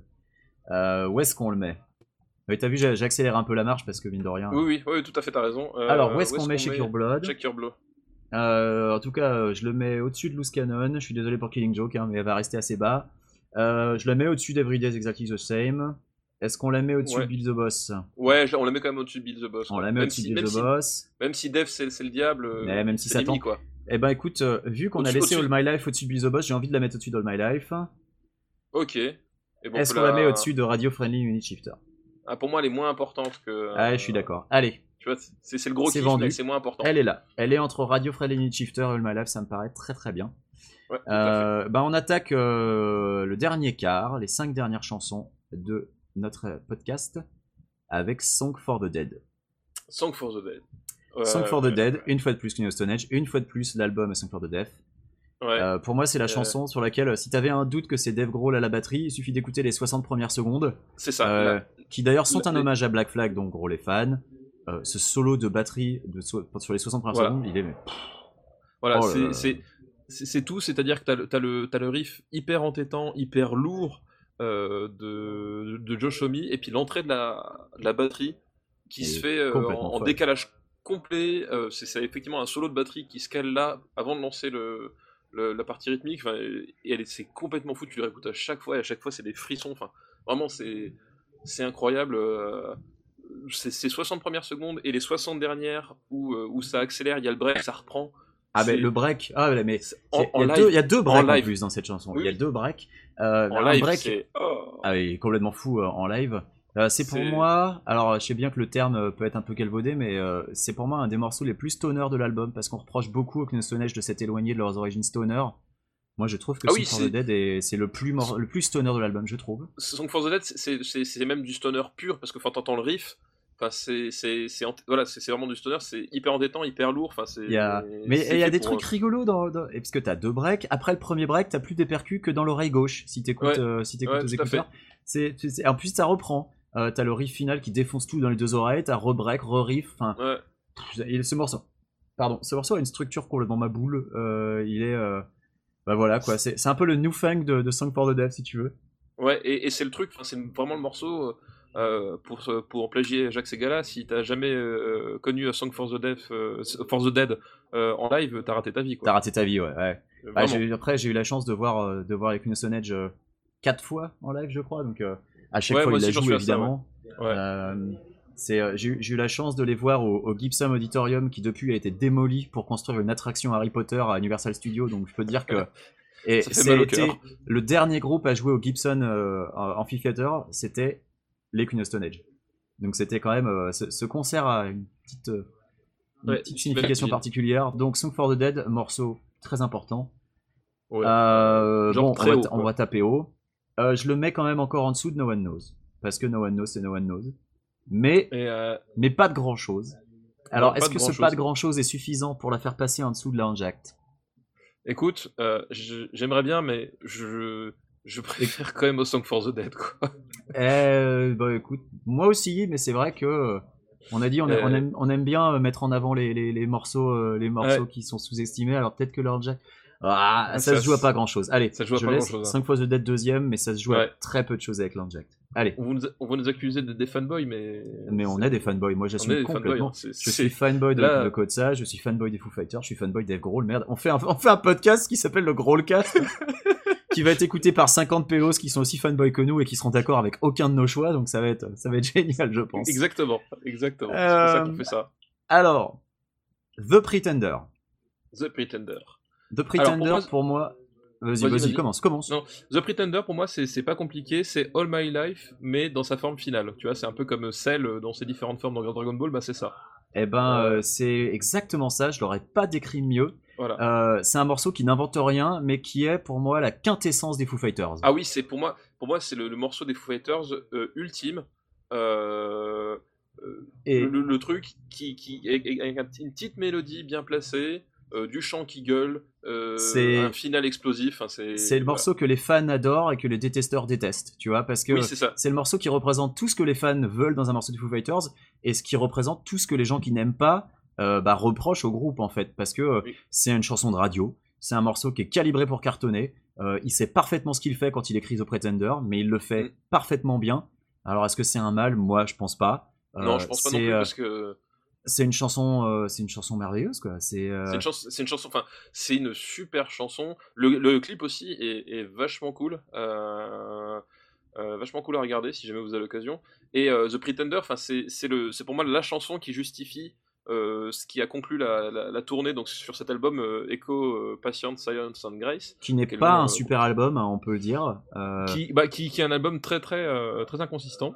Mm. Mais il y a, y a ça en ouverture et voilà. Et la conclusion de cette tournée, c'était le, le- le concert au Wembley Stadium. euh, qui a qui a donné donc un, le, le- un- qui est sorti en DVD etc qui est un concert euh, complètement fantastique maboule où tu vois concert. tout- toute l'énergie de Dave Grohl. euh, moi, j'ai, moi, j'ai un souvenir de Dave Grohl en concert quand je l'avais, vu. C'était l'année où il y avait les, à Rock en Scène, il y avait les Pixies Queen of the Stone Age et Foo Fighters. Enfin, Euh, bah, j'y étais aussi, tu sais. Voilà, voilà. Ah, cette Et année, Dave- elle était magique. Dave Grohl qui, qui, qui, qui disait, qui crachait dans, dans- pendant les chansons, qui disait Bon, les gars, on a qu'une heure pour jouer, alors ce que je propose de faire, c'est on va balancer le maximum de chansons possible, le plus vite possible, et on va s'éclater. Voilà. Ouais, On parle pas entre les chansons, on s'en fout, on balance. Et c'est et, et ça. et la folie, euh, voilà. Et The Pretender, c'est- la chanson de stade, c'est la chanson de bah, radio, eu la- Moi, j'ai eu la chance de les voir euh, l'année dernière, enfin l'année dernière euh, pour la tournée euh, le Broken Leg Tour, euh, qui malheureusement ils ont annulé les dates en France parce que c'était immédiatement après le, le 13 novembre. Oui, voilà, j'avais mes tickets, mais. bah, je sais bien, qui ouais, ont- je, suis, voilà. je suis vraiment Donc, désolé. bah, c'était un C'est pas, moi- super c'est pas moi qui ai concert. plus souffert. hein. Ah ouais, je sais bien, ouais, ça c'est clair. Voilà. Ouais. Mais c'était quand même dommage que, que bah, du coup plein de gens aient raté plein de concerts qu'ils attendaient. Ouais, mais Euh, bon, comme bon, c'était des, comme c'était des proches et, et c'était genre euh, deux jours après, enfin c'était. il y avait un- oui, oui, non, c'était infaisable, c'était complètement inimaginable. Voilà. C'est normal qu'ils aient annulé le truc. On, on a Euh, compris. The. Pretender est une chanson qui est toujours aussi efficace en live, même dix ans après sa sortie. Ah ouais. Toujours super actuelle. Et, et puis, le- c'est c'est un groupe, mine de rien, de, de stade, on va pas se mentir. Ah oui. Euh, Oui, bien t'as sûr, Des. T'as des groupes Fighters, ouais. euh, qui, euh, qui sont vachement meilleurs dans les petites, dans les petites salles. Euh, mais les Foo Fighters, euh, ils sont fantastiques en stade. Ils savent gérer un stade, ils savent canaliser l'énergie d'un stade. Et qu'est-ce qu'ils sont bons pour faire ça, quoi. Ouais, Et, ouais, euh, tout à fait. Et du coup, oui, ça peut être mal vu auprès d'une certaine intelligentsia, mais c'est voilà, eux, c'est ce qu'ils veulent faire. Ils veulent donner du plaisir au plus grand nombre de gens possible. Et le concert que j'ai vu, bah, c'était, c'était, c'est pas un stade, mais c'était une, une salle qui était gigantesque. Enfin, c'est une salle qui est grande comme quatre fois Bercy, si tu veux. Enfin, quatre fois comme le Accor Hotel Arena. Donc, euh, euh, c'est le, le forum à de qui, qui un- une immense salle. Et euh, voilà, ils ont, ils ont entraîné tout le monde avec eux. Et c'était, c'était vraiment, c'était génial, quoi. C'est un morceau plein d'énergie. Euh, la fin du clip le symbolise d'ailleurs très bien. euh, Ouais, ouais. avec ce, ce groupe euh, qui, euh, qui envoie la purée et, et les enceintes qui explosent. Enfin, le clip est très sympa aussi, comme d'hab, Ouais, de toute façon ouais. avec les Foo Fighters. Donc voilà. Euh, ce, qui est, ce qui est intéressant, c'est qu'on va faire une transition euh, avec le morceau suivant, mais d'abord on va, on va classer The on va Pretender. le classer, ouais. Donc The Pretender, voilà, on est d'accord que c'est, l'apothéose, c'est, le, Oui, le ouais. quin- c'est la, la quintessence des Foo Fighters. C'est la, la, fousse- le- la chanson Alors. des Ultime des Fous. Quoi. Euh, et c'est, pas un morceau préféré, hein, mais, Non, mais c'est vraiment le, le morceau. mais c'est un morceau ouais. qui, est, qui est essentiel. Enfin, s'ils font un Greatest Hits sans mettre The Pretender, il y a une erreur, tu vois. Oui, il y a une erreur totale, ouais. Donc, euh, je le mets au-dessus de Lithium. Moi, je suis un fou. Eh ben écoute, au-dessus de Lithium, ça me va très bien. Est-ce que au-dessus de Landjacked Euh, pour le symbole, je laisserai Landjack au-dessus. Euh, Allez. Tu vois, pour avoir le, Eh ben, le- ça me va. le- le- ça me peut-être la chanson un peu mé- mé- méprisée euh, au-dessus Moi, ça me va. J'ai voilà. encore une chanson des Foo Fighters à mettre au-dessus de, de The Pretender, donc je pense que tu vois laquelle. donc Je, on- je vois tout à fait laquelle. on, verra, on verra ça après. Bon, Voilà. eh ben, comme je l'ai dit, la transition est parfaite parce que The Pretender, c'est la quintessence. Et là, on va parler de This Is a Call, qui This est le Call. premier single des Foo Voilà. Fighters. Voilà, exactement. Alors, Et on a- moi aussi, j'ai choisi exactement pour ça, quoi. pour situer, euh, on est en 1995. Kurt Cobain est mort depuis un an. euh, les, les fans en sont toujours parmi. Et on commence à entendre parler euh, d'un side project de Dave Grohl qui s'appelle les Foo Fighters. Et ce qu'on sait pas à l'époque, c'est que c'est lui qui joue tout seul de tous les instruments sur le disque. Que à la Voilà. base, En les fait, Foo le- Fighters, c'est une cassette qu'il a enregistrée pendant l'époque Nirvana. euh, Avec euh, que des trucs qu'il faisait de son côté euh, tout seul. avec des morceaux qui des fois se sont retrouvés en phase B de 10 de Nirvana, genre Marigold, euh, un morceau qui ensuite est devenu un fan favorite, alors que je trouve pas que ce soit un morceau vraiment euh, super essentiel, Marigold. Non, non, non, moi non plus. c'était ouais. une phase B de phase B de Come As You Are, je crois, je sais plus. Euh, Euh, mais qui non, était, non, euh, c'était c'était plus tard, c'était c'était sur Hard Chapet Box ou un truc comme c'était ça. plus tard. Ah, c'est possible. ouais, c'est plus. Bon, mais effectivement, elle était composée par Dave Grohl, du coup. Elle c'était était aussi- composée par Dave Grohl.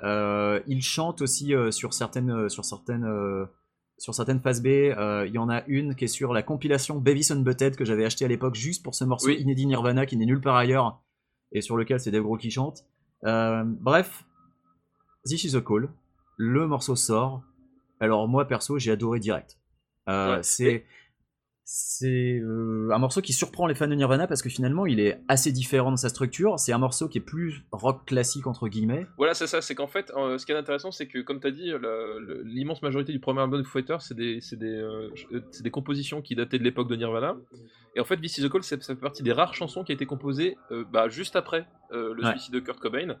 Euh, et en fait, c'est euh, euh, c'est ce que disait, enfin, au moment du suicide de Kurt Cobain, Dave Grohl, lui, il voulait plus faire de musique. Enfin, il, ça, voilà, il voulait, il voulait plus faire de musique et il voulait surtout Et- plus faire de batterie. Il a eu Et, une longue période d'introspection où il s'est voilà. demandé d'ailleurs, il en parle, je crois que c'est dans Alors, c'est pas dans Sound City, c'est dans l'autre film. Back and Forth, en- voilà, dans Back and Forth, il explique que lui, ce dont il avait peur, c'est de ne pas être légitime parce que, Voilà, tout à fait. euh, que il était à côté d'un monstre sacré, quoi. Voilà. Et Quel- il en avait conscience. Alors moi, je suis à côté d'une tour de Zagazon. Je sais pas si tu l'entends en ce moment, mais, euh, un petit peu, mais lui était à côté d'un monstre sacré. Et c'est vrai que et ça s'est vu, hein, ça s'est vérifié. Lui, sa grande peur, c'était qu'on compare et qu'on dise oh il se prend pour Kurt Cobain, mais il en a pas la moitié Mais du talent. D'ailleurs, le- il y, a- il y a eu beaucoup de gens qui en ont voulu de faire un, un disque aussi vite. Tout à fait. Après. C'était euh, genre, euh, il a été crucifié parce que euh, il osait euh, sortir son, son, son disque aussitôt après la mort de, de Kurt Cobain, quoi. Et lui pas il juste disait, des en fait, fans, hein, la presse aussi. Hein, Oui, oui, la presse, joie. hein. Et lui disait en fait c'était c'était pour lui le seul moyen de refaire de la musique un jour, c'était que c'est qu'il s'y mette. Et voilà, et il a pris une semaine, il a enregistré, il a, il a fait tous les, toutes les partitions, le, il, a, il a joué tous les instruments, etc. Il a fait son truc. Et une fois que c'était fait, il s'est dit ah bah ça sonne pas si mal, on va peut-être en faire quelque chose quoi. Et, Et, euh, voilà. euh, Et This is the Call, c'était le premier single, c'était le premier découverte des Foo Fighters. Quoi. Et le premier single, c'est, euh, on y trouve déjà plus ou moins la structure de plein de chansons des Foo Fighters ensuite, Oui, avec oui, oui, euh, c'est- une intro parlée, plus ou moins parlée assez cool. Ensuite, ça s'énerve. Il y a un, un son qui est encore un peu cracra. Ouais, c'est- bah, en Euh, fait, le, le- le- le son, le son est pas super bien posé. Enfin, le, le- j'aime pas comme comment sonnent les, les- les guitares, par exemple. Il y a- il y, a un côté un peu trop, euh, Le, mixage est un peu particulier. un, un- un peu Euh, bizarre. On est quand même loin de Nirvana, mais c'est, pas, tu vois, c'est pas carré comme The Pretender, quoi. Et c'est ça qui est Oui, intéressant, voilà, c'est de voir l'évolution qu'il peut y avoir entre les deux.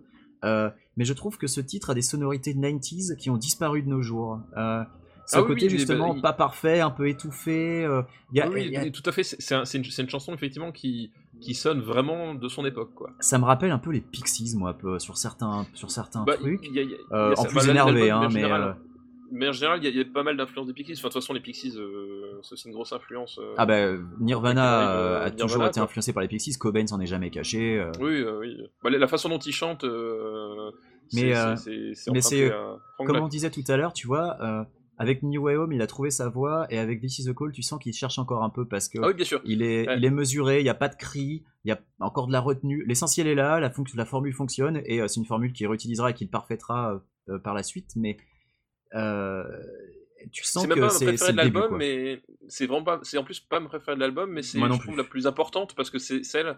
Voilà, C'est le premier single. découvert les Foo la- Fighters, quoi. Voilà, c'est le, euh, le morceau entre guillemets séminal des Foo Fighters parce que c'est Ouais, celui exactement. avec lequel le groupe est, est apparu euh, aux yeux du monde. Voilà. Euh, moi j'ai acheté l'album le jour de sa sortie, je te le cache pas. Moi aussi. Le, le Moi aussi, single ouais. me l'avait vendu assez facilement. J'avais acheté l'album et le single le jour de la sortie. Ah ouais, non, j'avais acheté que l'album, il y avait le single dessus, ça me suffisait. Euh, donc, This is a Call, morceau important, mais euh, finalement pas un morceau si bon que ça, même si Oui, je voilà, l'écoute c'est- encore sans déplaisir. Oui, moi la j'ai- encore de temps en temps en live et ça me fait vachement plaisir quand ils le font. Euh, ils l'ont joué en novembre par exemple, euh, quand je les ai vus, Mhm. ils l'avaient joué. Euh, où est-ce qu'on la met? Bah moi je la mettrais quand même en dessous de All My Life. Ouais. et Écoute, après, moi j'ai pas de problème à la mettre. j'ai pas de problème à la mettre après Loose Cannon. hein, Ça reste un, un excellent morceau, Oui. mais euh, mais- c'est un oui, la morceau en qui, finalement, Cannon, ouais, c'est un morceau qui est ouais. peut-être un peu victime de son époque. Euh, Ouais, en dessous de Loose Cannon. donc voilà, en dessous bien. de. Très bien. Eh ben, hop, c'est fait. On va passer à mon morceau préféré sur Wasting Lights. Alors Wasting, Wasting Lights, Lights, qui est mon deuxième album des Foo Fighters préféré. moi, c'est mon album des Foo Fighters euh, vraiment préféré. Et c'est paradoxal parce que c'est peut-être pas celui où il y a, où il y a les, les chansons que je préfère le plus, mais je trouve qu'en tant qu'album, Il c'est est vraiment, fantastique. c'est vraiment le, le- le seul, je trouve, à mon sens, qui, euh, qui est parfaitement cohérent, qui, qui a une vraie existence propre, etc. Enfin, il y, a- il y a vraiment un truc qui se passe sur cet album que On est entièrement d'accord. que tu n'avais pas sur les autres. Et C'est un album qui le... se tient du début à la fin. Alors c'est peut-être lié aux, aux conditions d'enregistrement. Alors on a Voilà, parlé parce que- de, on a parlé de Sound City plus tôt. Il faut savoir que Dave Grohl a acheté le fameux enregistreur analogique. Il l'a récupéré Voilà, et pour il, chez lui. il l'a récupéré chez lui, au studio 606. Il l'a installé dans son garage et, euh, et l'album Wasting Lights a été intégralement enregistré dans le garage de Dave Grohl sur cette Voilà. machine. Exactement. Et, euh, et, et c'est marrant parce qu'aussi, c'est un album au, au niveau des thématiques, c'est un truc euh, que je trouve parfois mais qui ne maîtrisait pas. Là, il y, a- il y a une vraie logique, une vraie continuité dans tout l'album. C'est-à-dire que euh, les, les premières paroles de l'album, c'est c'est, euh, euh, This is my famous, euh, famous last word. Donc, ce sont mes, mes, mes dernières, euh, mes dernières pleurs. Euh, ça Ouais. passe par, euh, par des moments comme euh, I Should I Know qui, pour le coup, euh, euh, parle d'un ami qui, euh, qui a disparu et qui, qui regrette Et- d'avoir laissé partir, etc. C'est une- balade réussie, euh, ce n'est pas forcément toujours le cas avec les Foo Et Fighters. c'est peut-être la balade la plus, la, la plus réussie des Foo Fighters, et, mais Mm. ça se termine par Walk, donc. Euh, Donc Walk, qui- voilà, parce qu'on n'avait pas dit que c'était Walk, hein, Voilà, dont on voilà, avait et parlé. Walk, voilà, exactement. Et Walk, les dernières, enfin, pas les dernières paroles, mais en tout cas, les principales dernières paroles, c'est finalement I never want to die. C'est-à-dire que tu vois un, un cheminement à travers tout l'album, euh, super cohérent, même musicalement, etc. Et ce- c'est un, cri à la vie, cette chanson, quoi. C'est euh, un morceau qui, est, qui a un build-up qui est assez incroyable avant d'arriver à sa conclusion, je trouve. Qui euh, bah, a toujours la même structure dont on vient de parler, hein, avec un début calme, pépouse, la, la petite guitare dans l'intro. Mais là, pour le coup, le morceau s'énerve vraiment à la fin. Et euh, ouais, il y a- c'est une, euh, c'est un anthème. Euh, Ouais. En live, la, la foule scande I Never Wanna Die.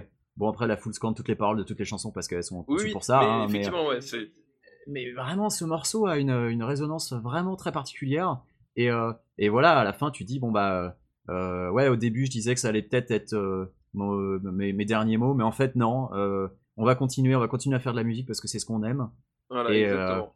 Et, et, et si j'ai pas été euh, super emballé par leur dernier album euh, euh, l'album concept Pareil. qui était enregistré dans plein de Ouais. villes au final je trouve que on sentait pas vraiment l'influence des villes et c'était vraiment ce qui, ce qui pêchait le Oui, plus moi dans l'album même s'il y a le deux coup, morceaux le- que j'aime beaucoup mais, mais globalement Le l'album documentaire était bon. meilleur que l'album, en fait. On est d'accord, ouais, il y a un documentaire, Ouais. une série en fait euh, entière par, ouais, par HBO. euh, par HBO qui est très chouette. Euh, Wasting Light est largement au-dessus et Oui, oui, Walk aussi, et, et Walk est une tête au-dessus de, de toutes les autres chansons. Même si euh, Wasting Light a euh, globalement des chansons de très bonne qualité et c'est pas le cas Ah oui, tous les oui. albums des Foo Fighters. Donc, oui, euh, tout à fait. Celui-là, il, est, ouais. il est vraiment euh, voilà. Donc Walk, euh, bah euh, ouais, je la mets assez haut. hein, honnêtement. Oui, oui, euh, j'imagine. honnêtement, moi je suis capable de la mettre juste entre No One Knows et Songs for the Dead. Ouh. Ah, je sais que là je, je tape dans l'affect. Ah oui, Mais alors là, moi, c'est. mais moi, je suis capable Alors- de la mettre là. Et c'est pas ma chanson des Foo Fighters préférée, mais je la mets là. Ah, Euh, Au euh, niveau importance, au niveau signification, Ah, euh, écoute. en tout cas, je la mets au-dessus de The Pretender, c'est sûr. Oui, ouais, c'est sûr. Euh, Donc, Eh ben, je la mets écoute, pas euh, au-dessus de No One Knows parce que euh, faut pas déconner. Parce que, parce que no one knows. hein.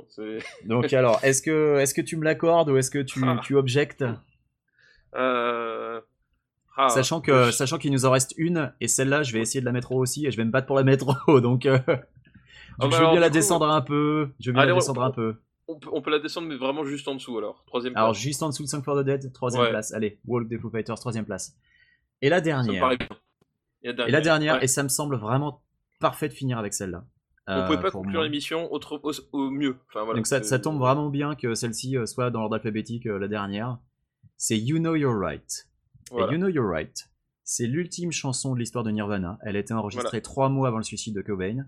En janvier 94. Voilà. Euh, ça a été euh, le fruit d'une bataille légale entre euh, Dave Grohl, Chris Novoselic et Courtney Love. Et Courtney Love, Parce ouais. que Courtney Love estimait, euh, Courtney Love qui est donc l'héritière de Cobain et donc de son patrimoine, estimait que la chanson serait gâchée si elle était juste un bonus glissé dans un, dans un box set.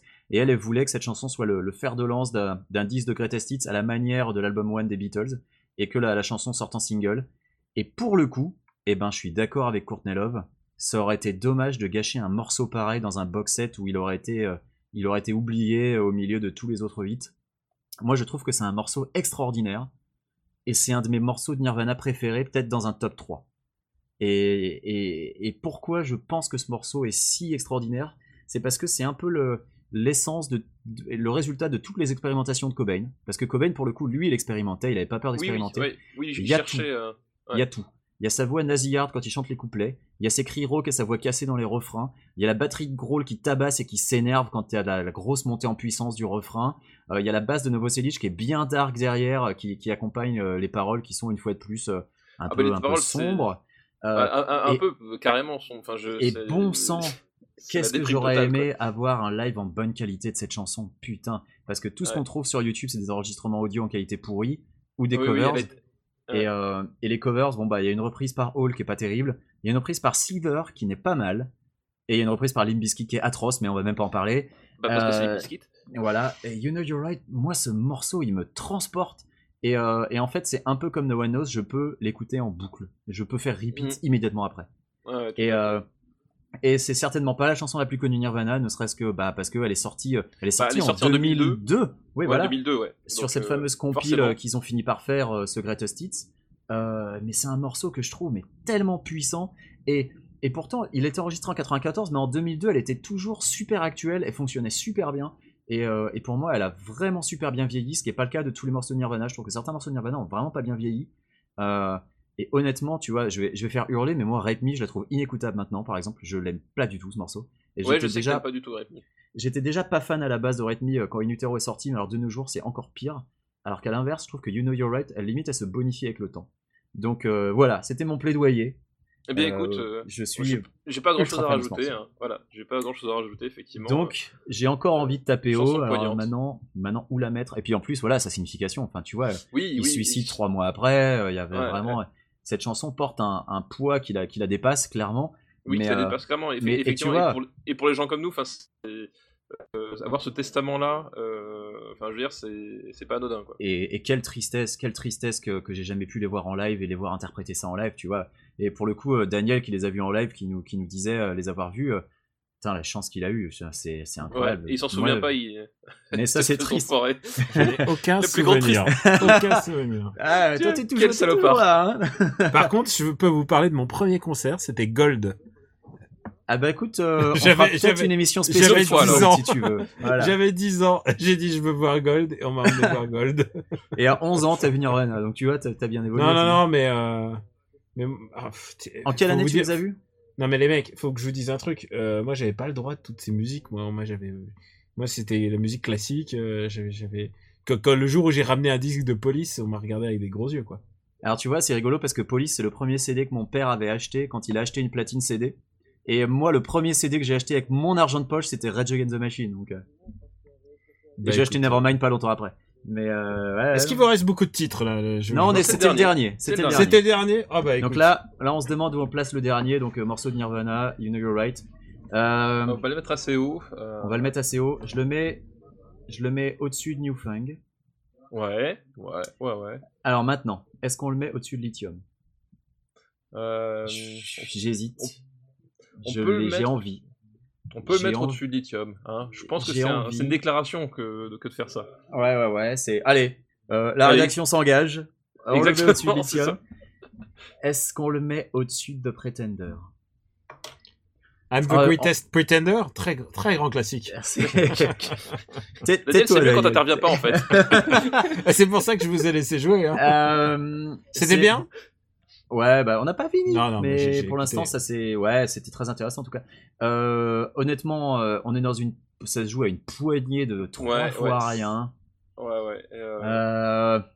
Ah, on a quand même deux chansons des Queen of Stone Age en tête quand même, c'est abusé mine de rien, c'est même pas le groupe de Dave Grohl.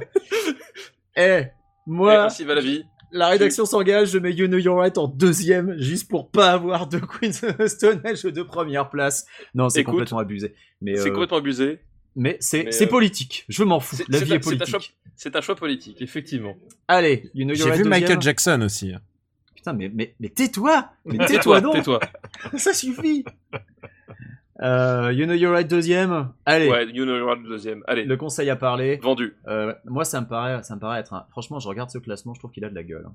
Ouais, ça a de la gueule, mine de Et, rien. euh, et honnêtement, euh, c'est quand même 20 chansons qu'on aime, c'est 20 chansons qui sont toutes bonnes, donc il n'y a, pas- y a pas de regret à avoir. Oui, il y a vraiment pas de regret à avoir. Euh, euh, ouais, C'est une playlist que, que, je, que je me suis écouté, euh, je t'avoue, euh, bon, pas dans ce temps-là, mais je me la suis écouté plusieurs fois Oui, après moi quand, aussi, quand on a oui. fait notre shortlist. Et tout Je est dispo euh, légalement, bien sûr. Non, euh, tout est dispo légalement, ce sera sur Spotify, ce sera sur YouTube. Je pense que tous ces morceaux sont sur YouTube légalement, sans aucun problème. Ok, y a même pas Enfin, besoin de mettre les liens, c'est assez connu quand même. Non, mais je les mettrai, euh, je ferai, euh, je ferai une petite playlist sympathique. Donc voilà, on a établi Bon. notre classement. Bah, Voilà. Bravo les gros degs. Eh Voilà. ben, merci. After Dag, After le, Dag, c'est ça. le gros cast. Super, su- super musique Dag. Bon, est-ce qu'on en- on enchaîne tout de suite sur vos recommandations?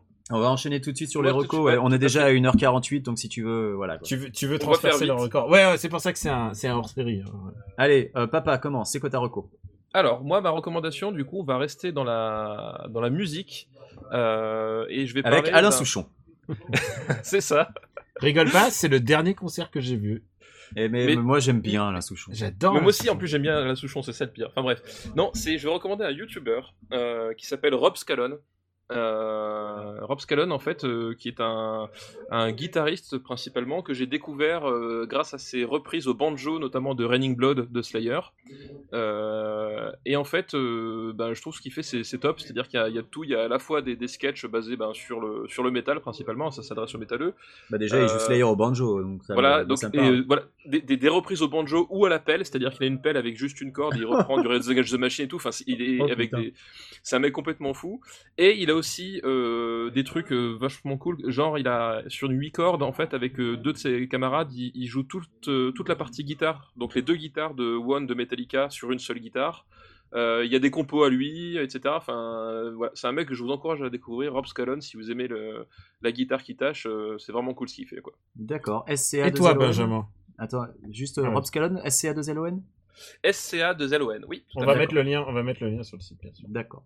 Et moi, Et- Benjamin Alors, Et toi, Benjamin Eh ben moi, euh, ça va être un jeu. Euh, j'ai euh, j'ai acheté en solde sur Steam, je l'avoue, et terminé Firewatch. Et Ah, c'est oui. vachement chouette. Euh, c'est euh, bon, c'est plus ou moins un walking simulator. T'as pas grand chose à faire, mais euh, mais j'ai trouvé Wyoming, ça vraiment. C'est dans une forêt du Wyoming, voilà, qui est, qui est proche de Yellowstone. S'il te Euh, plaît, ne me le spoil pas parce que Je ne vais rien spoiler. C'est le prochain sur ma liste. Très bien. Je, je ne vais rien spoiler. Tu sais que je ne suis pas, euh, je ne suis pas un spoiler d'habitude, donc je, je vais, je ne vais pas spoiler. T'es un hater, façon, pas un spoiler. Voilà, c'est un jeu qui base tout sur la narration, donc spoiler ce serait vraiment idiot. Euh, mais c'est vraiment euh, artistiquement c'est très joli. Il y a une patte euh, un peu à la Team Fortress 2, mais en beaucoup plus détaillée. La, la forêt respire de vie, c'est vraiment très agréable. Si tu joues au casque en plus, t'entends les, des petits détails, t'as un petit coucou, t'as du le bruit de l'eau, c'est vraiment très sympa. Et, et donc on joue, on joue un type à qui vient d'arriver un, un drame dans sa vie. Voilà, je vais en dire le moins possible. Et il décide, euh, bah, pour se, complètement se couper du monde, euh, de devenir surveillant dans une forêt, euh, donc au Wyoming. Et bah, il va dans une tour de garde où il surveille les départs d'incendie. Donc c'est des volontaires qui le font, qui sont un peu, qui ont besoin un peu d'isolement. Et son seul lien avec le reste du monde, ça va être un talkie-walkie où il parle avec Delilah qui fait la même chose que lui dans une autre tour de garde. Et va s'en suivre des événements plus ou moins mystérieux. Et, euh, et bah, tout le sel du jeu, c'est de découvrir euh, le pourquoi du comment et, d'explorer cette forêt. Euh, Il y a apparemment beaucoup de choses cachées, donc ça va peut-être pas être inutile que je fasse un deuxième run, ce qui n'est pas forcément toujours le cas sur les, sur les jeux narratifs comme ça. Mais je le recommande. En plus, il coûte, oh, il coûte pas très cher, je crois qu'il doit être à, il doit être à 20 boules. et en solde, il était à 15, donc profitez-en, c'est encore les soldes. Enfin, je, étant donné que je ne sais absolument pas quand ce podcast va être publié, ça, c'est ça. voilà, si ça se trouve, ça Eh, sortira dans ça se 3 trouve, mois, c'est ça sera lundi- plus les Ça se soldes. trouve, c'est c'est ça. lundi, hein, on sait pas. Si ça se trouve, voilà. Euh, donc, euh, Firewatch, je recommande. C'est très Eh très bien, sympa. N'hésitez pas. Euh, c'est 4 ou 5 heures de durée de vie, mais c'est 4 ou 5 heures qui valent largement le coup. Voilà. Et 4 ou J'aime 5 heures, ce n'est que, ce n'est que deux fois le temps de, de, de ce After Eight spécial. je Et puis redis. 4 ou 5 heures, c'est un Call of Duty, donc euh, ce n'est pas si mal. Allez, Eh bien, Daniel. écoute, écoute, moi j'ai une reco un peu spéciale. Euh, moi je vais, je vais recommander, mais c'est quelqu'un que les auditeurs connaissent déjà, de Super Ciné Battle connaissent déjà très bien. c'est René Manzor. Non, pas loin. C'est Nuja. oh putain. C'est pas René Manzor. C'est Nujabes. C'est Nujabes. Ouais. Ce qui est, euh, qui est le DJ euh, qui signe, euh, qui signe les musiques de, De fin. de, de fin de Super Voilà. Ciné Battle. Qui est la il raison pour pas- laquelle. Qui est la raison pour laquelle euh, Super Ciné Battle est bloqué sur YouTube aux USA. Alors non, non, non, je vais, je vais m'expliquer. Euh, je vais juste expliquer juste qui est Nujabes. C'est un, c'est un DJ japonais qui, euh, qui est mort en 2010, donc il est mort très jeune. Il est mort à 36 ans.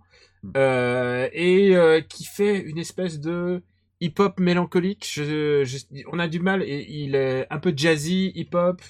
C'est vraiment, euh, bah, ceux qui connaissent le, les génériques euh, s'en rendent compte, quoi. C'est quelque chose qui est à la fois gay, mélancolique. Il arrivait à marier plusieurs styles euh, différents dans une même chanson. Il est plutôt de la scène underground japonaise et américaine.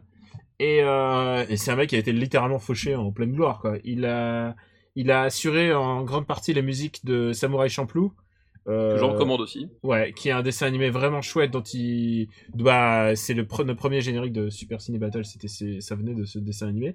Euh, c'est un dessin animé euh, médiéval euh, japonais, mais en même temps anachronique avec énormément Et euh, beaucoup de hip-hop, hein, beaucoup de voilà. références au hip-hop, à la culture hip-hop. et du, du graphe et du et du et, du- et du peura. Et, euh, et son morceau le plus célèbre, c'est Love Sick, euh, qui est une euh, hexalogie, c'est six parties. Et, euh, et donc le, le, le nouveau le nouveau euh, générique de fin de, de Super Cine Battle, c'est la c'est un remix de la de sixième partie de, de, de cette hexalogie euh, qui a été retrouvé sur son euh, le, le morceau tel qu'il tel qu'il existe a été retrouvé sur son sur son appareil sur son smartphone bah, sur ce, Après sa mort, quoi. Ouais, juste à sa mort, parce qu'il est mort dans un accident de voiture.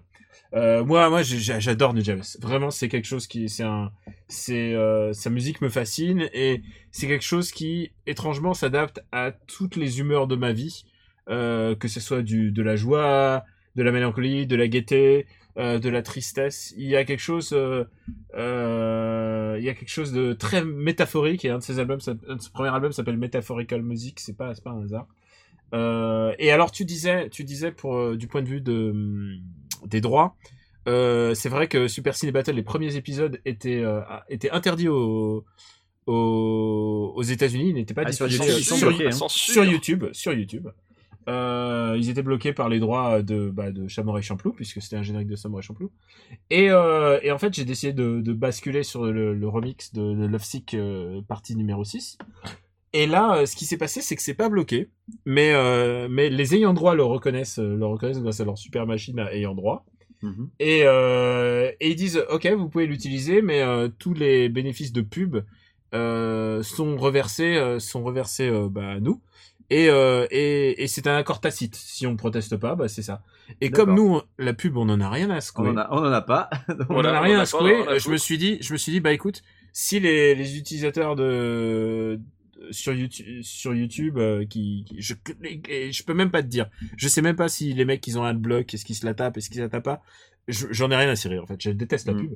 Et, euh, et du coup, euh, du coup, je me suis dit, bah écoute, c'est fair deal. Ça veut dire, ça veut dire que bah, les ayants droit ils touchent et, et nous, c'est bah vu Et nous on est contents parce que la musique nous Ouais. plaît. Quoi. on monnaie pas et ouais et c'est vraiment de la musique qui est qui est importante pour moi et je je- j'aimerais bien te dire euh, j'aimerais bien te dire que maintenant euh, maintenant si on peut avoir Tupac dans les mêmes conditions je, je, je le ferais sans aucune hésiter sans hésiter une seconde mais bon on peut pas on peut pas on- du coup on a du on a du jab et et, et c'est très bien pour l'ambiance Eh ben, du show je trouve Eh ben, c'est très bien. voilà, et Euh, bah, n'hésitez écoute. pas à acheter ces, ces albums, ils sont dispo. euh, Quelques-uns sont dispo sur iTunes et c'est vraiment de la musique. C'est vraiment, c'est un des grands jeunes DJ euh, partis trop tôt, quoi, comme comme DJ Mehdi d'ailleurs. Tout à fait. C'est des mecs, c'est des mecs. euh, pff, putain, la vie est putain d'injuste quand elle veut quoi. Euh, bah oui. Alors là, du coup, ça, ça jette un peu un froid. Ah bah je suis Euh, désolé. écoute, Mais en même temps, vous avez parlé de Nirvana et On a quand parlé même, de Nirvana, et- et a j'ai envie, de envie vous dire, le, le- le titre des albums que vous disiez, genre les albums, les morceaux et tout, c'est des trucs à se tirer une balle. Donc, Eh, euh, pas, pas toujours. euh, Mais bon, pas bon, toujours, mais vrai, en tout cas, en tout cas, euh, Kurt Cobain, ça ne lui a pas réussi. ça- oui, bah non, lui, il a réussi à se tirer une balle, par contre.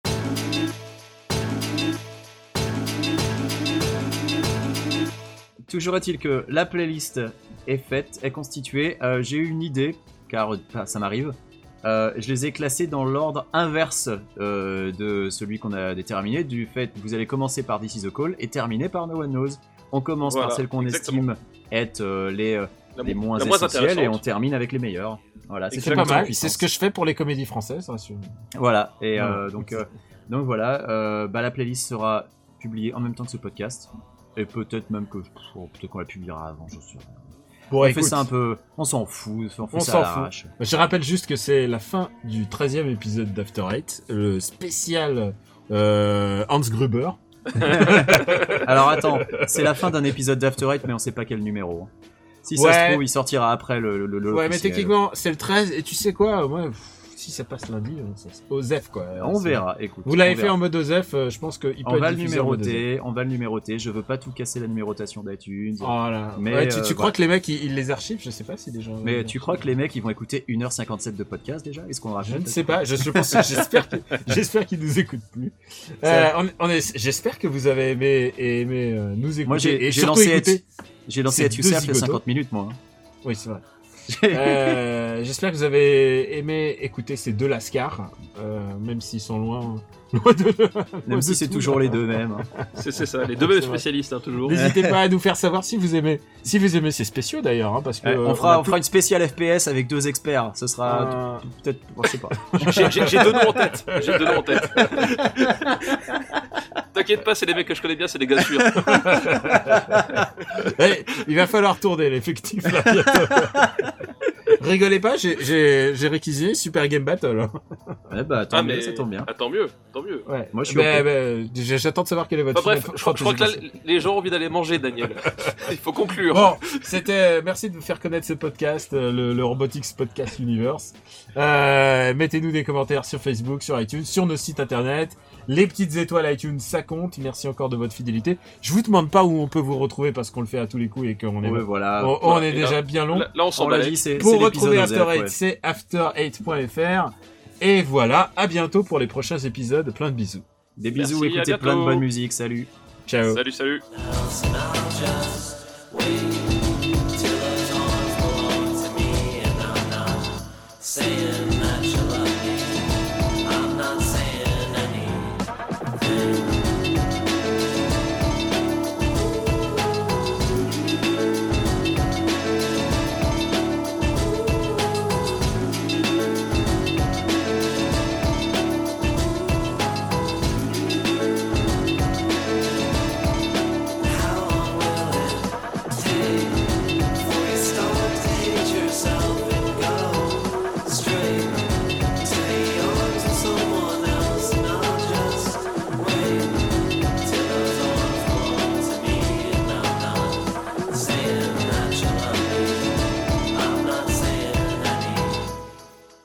Alors, je veux juste un truc. Est-ce que tu entends ding quand Camus poste un commentaire sur Mumble ou c'est juste moi? Non, j'entends Ding aussi, oui, oui. D'accord, alors j'espère que ça n'apparaîtra pas à l'enregistrement parce que sinon euh, on en est à 4 dings depuis le début donc j'espère que, on- que et les le auditeurs ne subissent pas les dings. Voilà, c'est Daniel qui nous envoie des conneries sur, euh, sur Mumble, mais euh, bon voilà. on n'ose même pas vous dire quoi, hein, d'ailleurs. Vu qu'il nous écoute, je pense qu'il nous entend à l'heure actuelle et qu'il est en train de se dire Ah merde Bon bref, euh, Daniel, je pense qu'il faut éviter. On si ça se trouve, euh, le- les auditeurs n'entendront pas de ding, mais nous on les entend. Voilà. Voilà, et là il envoie un ding juste parce qu'il est con. Voilà, merci Daniel. Merci Daniel, c'est ça. Allez, on va passer au morceau suivant. Euh, là, ça va être Moi, encore je un fais, morceau je fais ding si je veux, les gars. oh le parasite. Oh là là là là. Bon les mecs, je vous écoute, mais en même temps, il y a un documentaire euh, sur, camping, 8, ouais. sur camping, donc j'y retourne. À tout à l'heure. Ouais. À tout à l'heure, c'est ça. Allez, On en reparlera de camping La aussi. qualité. Ouais, voilà.